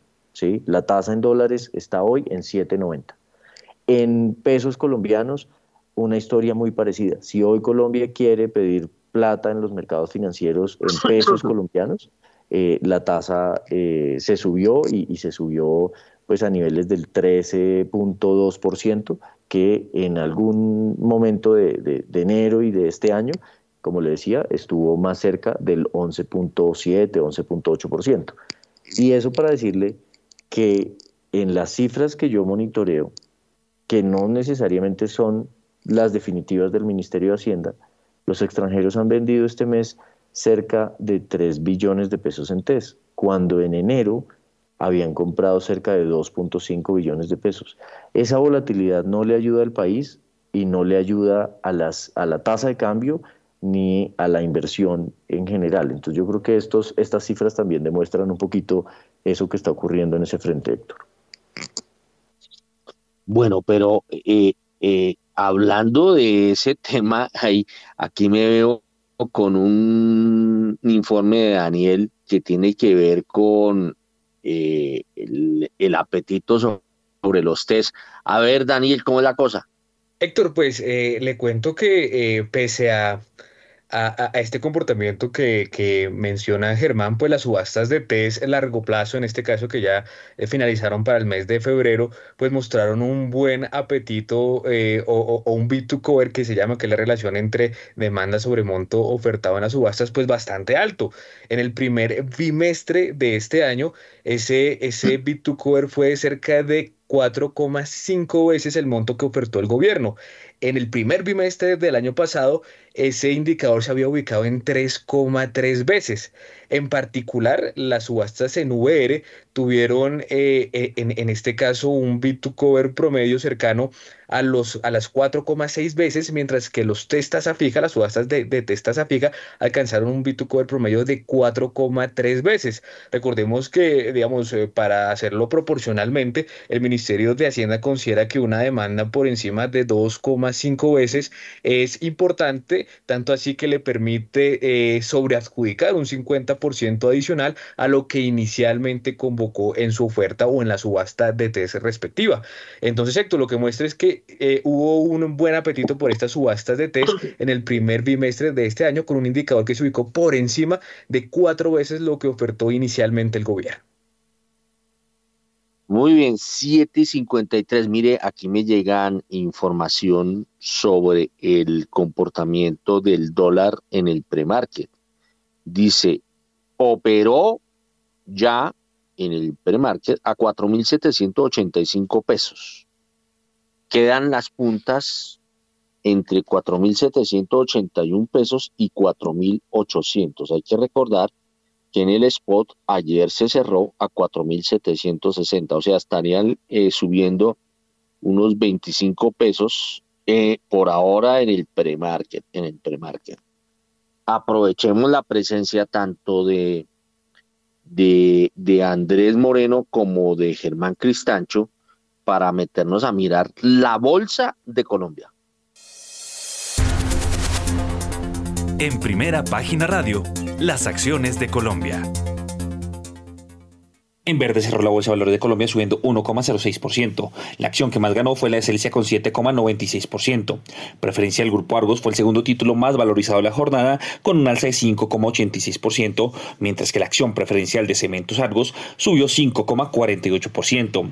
Por su parte, Preferencial Corfi Colombiana fue la que más cayó con un 8,92% y Mineros perdió 4,54%. El Colcap subió 1,06% a 1.206,22 puntos, mientras que el Colir ganó 1,04% hasta las 757,5 unidades. Son las 7 de la mañana y 55 minutos y yo rápidamente voy a hacer un resumen ejecutivo de los informes que me ha dado Juan Carlos Bernal, quien es nuestro especialista en materia bursátil, y me dice, la utilidad neta del grupo éxito fue de, no, de 99.072 millones de pesos, los ingresos operacionales subieron 21,8% hasta eh, los 20,6 billones de pesos. Y Carvajal Empaques utilizará sus utilidades por 243.804 millones para, para financiar nuevos proyectos. Findeter alcanzó utilidades por 86.189 millones de pesos durante el ejercicio de 2022, ingresos que superaron los 3,66 billones de pesos.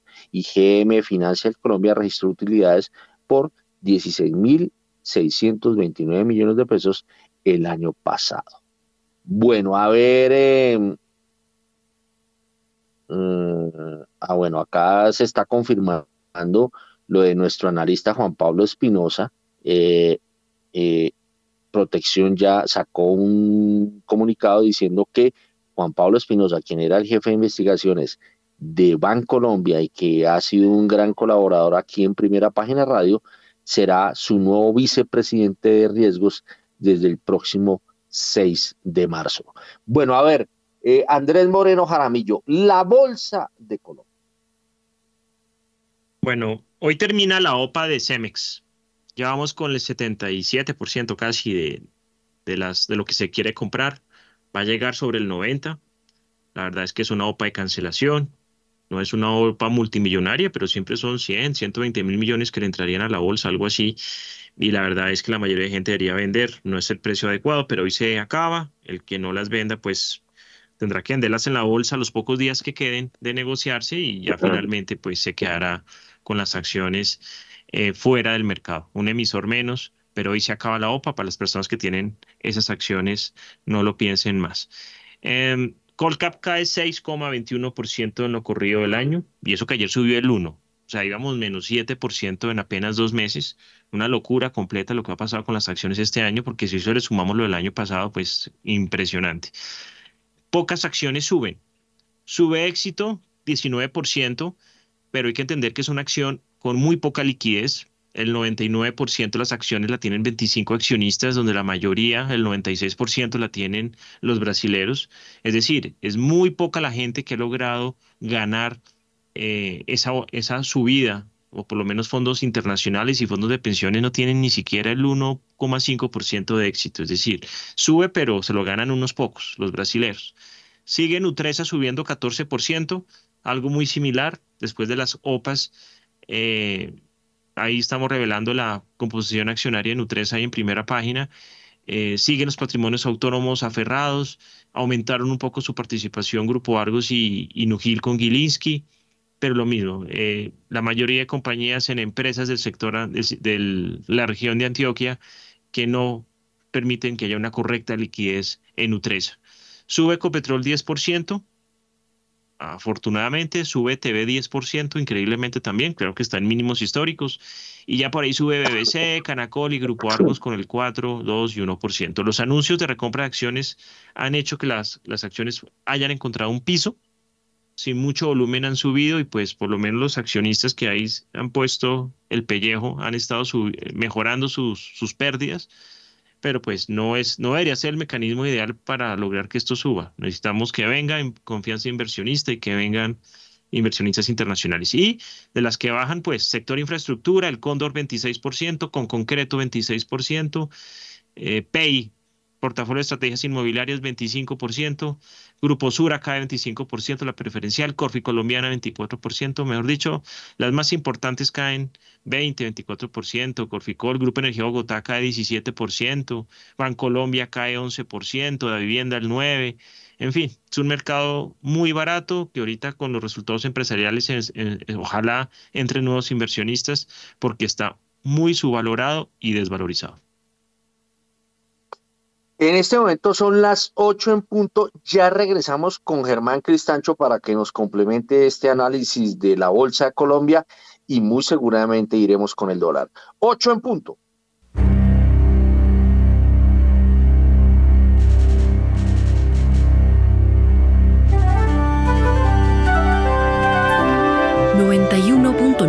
Javeriana Estéreo, Bogotá. HJKZ Sin fronteras.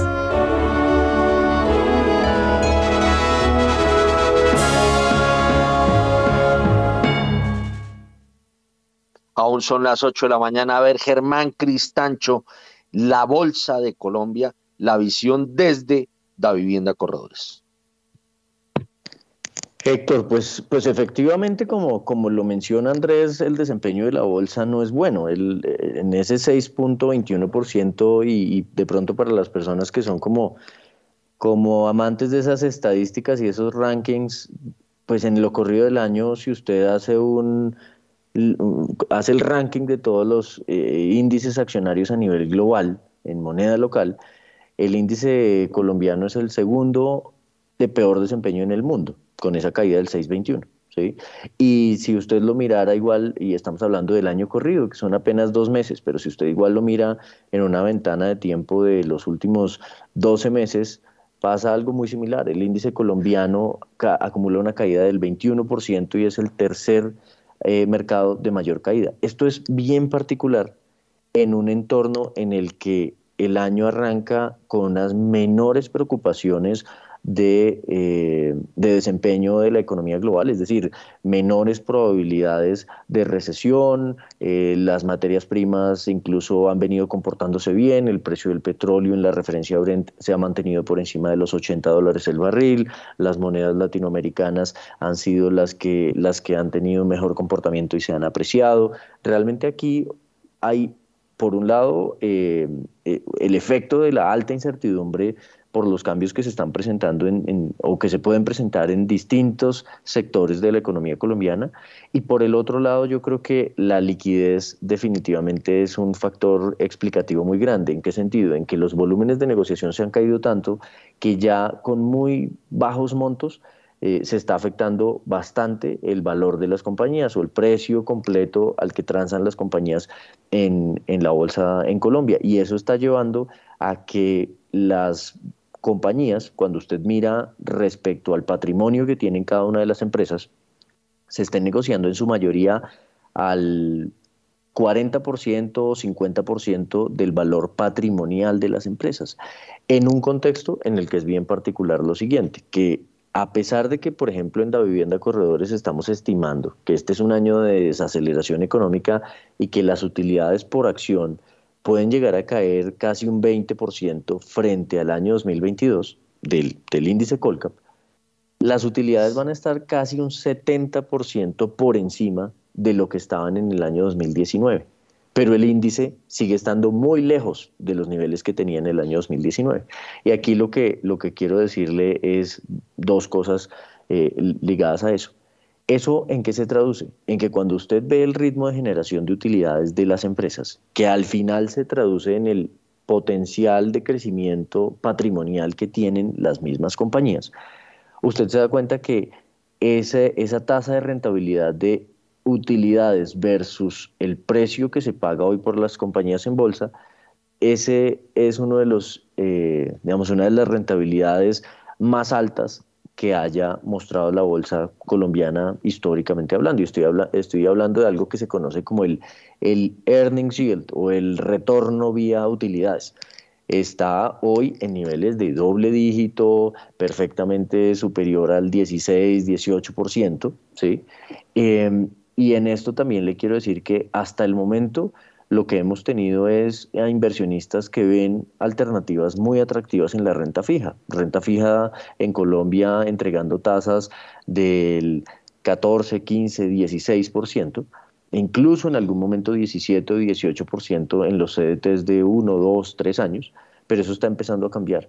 ¿sí? Parte, parte de, y, y qué pena lo ato con algún dato que ustedes dieron hace poco, parte de ese bit to cover tan grande en la renta fija es porque ya es mucho más evidente que la economía colombiana se está desacelerando y que para Colombia mantener tasas de interés de los niveles que estamos eh, viendo en este momento es muy poco probable a futuro. ¿sí? ¿Esto por qué lo relaciono con acciones? Porque lo que va a empezar a cambiar en el muy corto plazo es que las tasas de interés han empezado a bajar, las tasas de captación han bajado casi 200 puntos básicos y eso va a empezar a hacer que esta rentabilidad que ofrecen las acciones por crecimiento de utilidades, por distribución de dividendos, empiece a ser eh, más atractiva. Entonces, en ese sentido, yo ya no soy, eh, en este caso, tan pesimista con lo que pueda ocurrir con acciones, creo que se van a empezar a estabilizar y puede que empecemos a tener algunas reacciones positivas porque nos acercamos a asambleas y a confirmación de dividendos este año, como es el caso de Ecopetrol.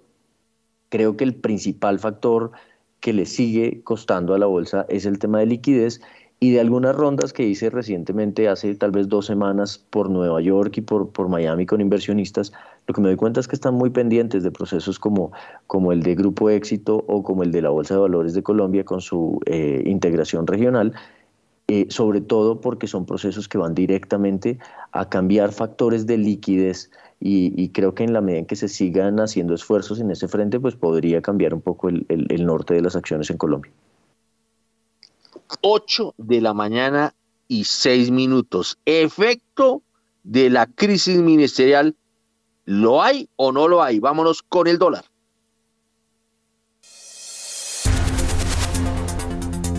A esta hora, abren los mercados en Colombia. A las 8 de la mañana y 7 minutos y mucha atención porque el dólar abrió este martes en 4.797 pesos, sube 37 pesos frente a su cierre de ayer que fue de 4.760 pesos. Reiteramos entonces, dato de apertura, 4.797 pesos, sube 37 pesos frente a su cierre de ayer. Bueno, abrió a 4.797. Eh, luego alcanzó a verse como mínimo en, en un momento determinado 4.785. Luego brincó a 4.805. Ahora está en 4.788 en 23 operaciones por 10,5 millones de dólares. Esto parece un yoyo. A ver, Germán Cristancho de Da Vivienda Corredores. Héctor, yo, yo se lo decía hace un rato, yo no soy tan pesimista con la reacción que pueda tener el dólar hoy y es porque si bien los números que ustedes dieron eh, incluso se complementan con que el máximo del dólar en estos minutos ha sido 4.805, en este preciso instante el dólar está en 4.772, subiendo apenas 12 pesos frente a ayer. Y yo le diría, yo creo que la debilidad de dólar a nivel internacional y las cifras que se conozcan mañana de déficit en cuenta corriente de Colombia para el año 2022 van a ayudar a que las presiones al alza del dólar se moderen significativamente, lo cual no quiere decir que el dólar en Colombia no esté altísimo y lejos de donde debería estar por la prima de riesgo adicional que estamos teniendo. ¿En cuánto debería estar según sus cuentas?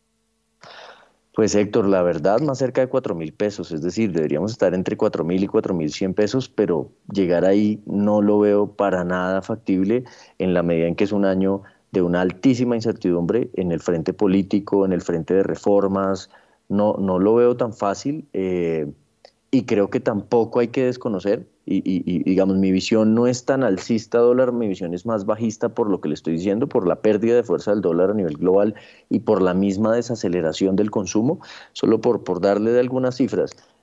La, las ventas de electrodomésticos en diciembre cayeron un 24%. Esas cifras son importantes porque esos son principalmente productos importados en nuestro país las importaciones van a descender significativamente y eso nos va a quitar presión alcista de la tasa de cambio. ¿sí? Pero digo que no debemos desconocer es que los riesgos nuestros siguen siendo sobre la tasa de cambio. Si nos equivocamos y eh, afectamos la confianza inversionista, la reacción de la tasa de cambio puede ser muy agresiva en un país que sigue teniendo un déficit de, de cuenta corriente superior al 4 o 5% del PIB. Entonces, eso, eso es para decir, el riesgo sigue estando ahí, solo que las presiones alcistas sí veo que se van a moderar, principalmente por la desaceleración de la economía que ya estamos viendo y porque el dólar a nivel global también empieza a tener un desempeño distinto. Bueno, eh, yo, yo tengo que cobrar un poquito, a ver, no sé si mi, mi cobro eh, lo acepta Andrés Moreno Jaramillo, pero la noticia revelada esta mañana, la exclusiva de que José Antonio Campo no se va, eh, está ayudando a que el precio del dólar esté por un camino no tan eh, no tan alborotado ni tan eh, despavimentado como podría ocurrir. A esta hora está en 4.780, es el recién más operado. El mínimo, como lo dijo eh, Germán Cristancho, está en 4.771 pesos. A ver, Andrés Moreno Jaramillo. Una crisis ministerial, pero no son ministerios tan relevantes para el contexto internacional como es el de cultura, el de deporte, de pronto sí educación, pero por la presencia de Alejandro Gaviria. Diferente sería un ministro de Defensa, un ministro de Hacienda, seguramente un canciller. Acá el más importante para mí es el ministro de Hacienda. Y claro, pues que todo siga bien y que le haya aparecido atrás en la foto con Petro, pues le da obviamente confianza. Pero la volatilidad, alguien fue y compró en apertura 4797 y se fue a 485 y ya después, digamos, el entorno internacional también ha logrado que caiga. Hoy, mucha volatilidad en el dólar, pero también ha pasado que arranca a caer y de repente después de las 11, 11 y media, pum, pum, pum, pum, para arriba, cuando le da algún fondo por salir. Entonces, volatilidad para el dólar, pero afortunadamente nos mantenemos por debajo de 4.800 pesos. Son las 8 y 12, Juan Sebastián. Sí, señor. Y justamente hasta ahora nos conectamos con Daniela Tobón para revisar las más eh, recientes noticias. Daniela, del sector minero energético, ¿qué tenemos hasta ahora? Luego de dos días de bloqueos que afectaban la navegabilidad por el río Neche en Antioquia, mineros informales levantaron el paro que afectaba el transporte de las embarcaciones de la compañía Mineros Aluvial SAS. Los mineros acordaron instalar una mesa de diálogos en la que se negociará la formalización de los trabajadores, además de poder explotar una zona de la compañía que tiene presencia hace más de 48 años. Muy bien, 8 de la mañana y 12 minutos y una advertencia por parte de gremios del sector eléctrico al gobierno.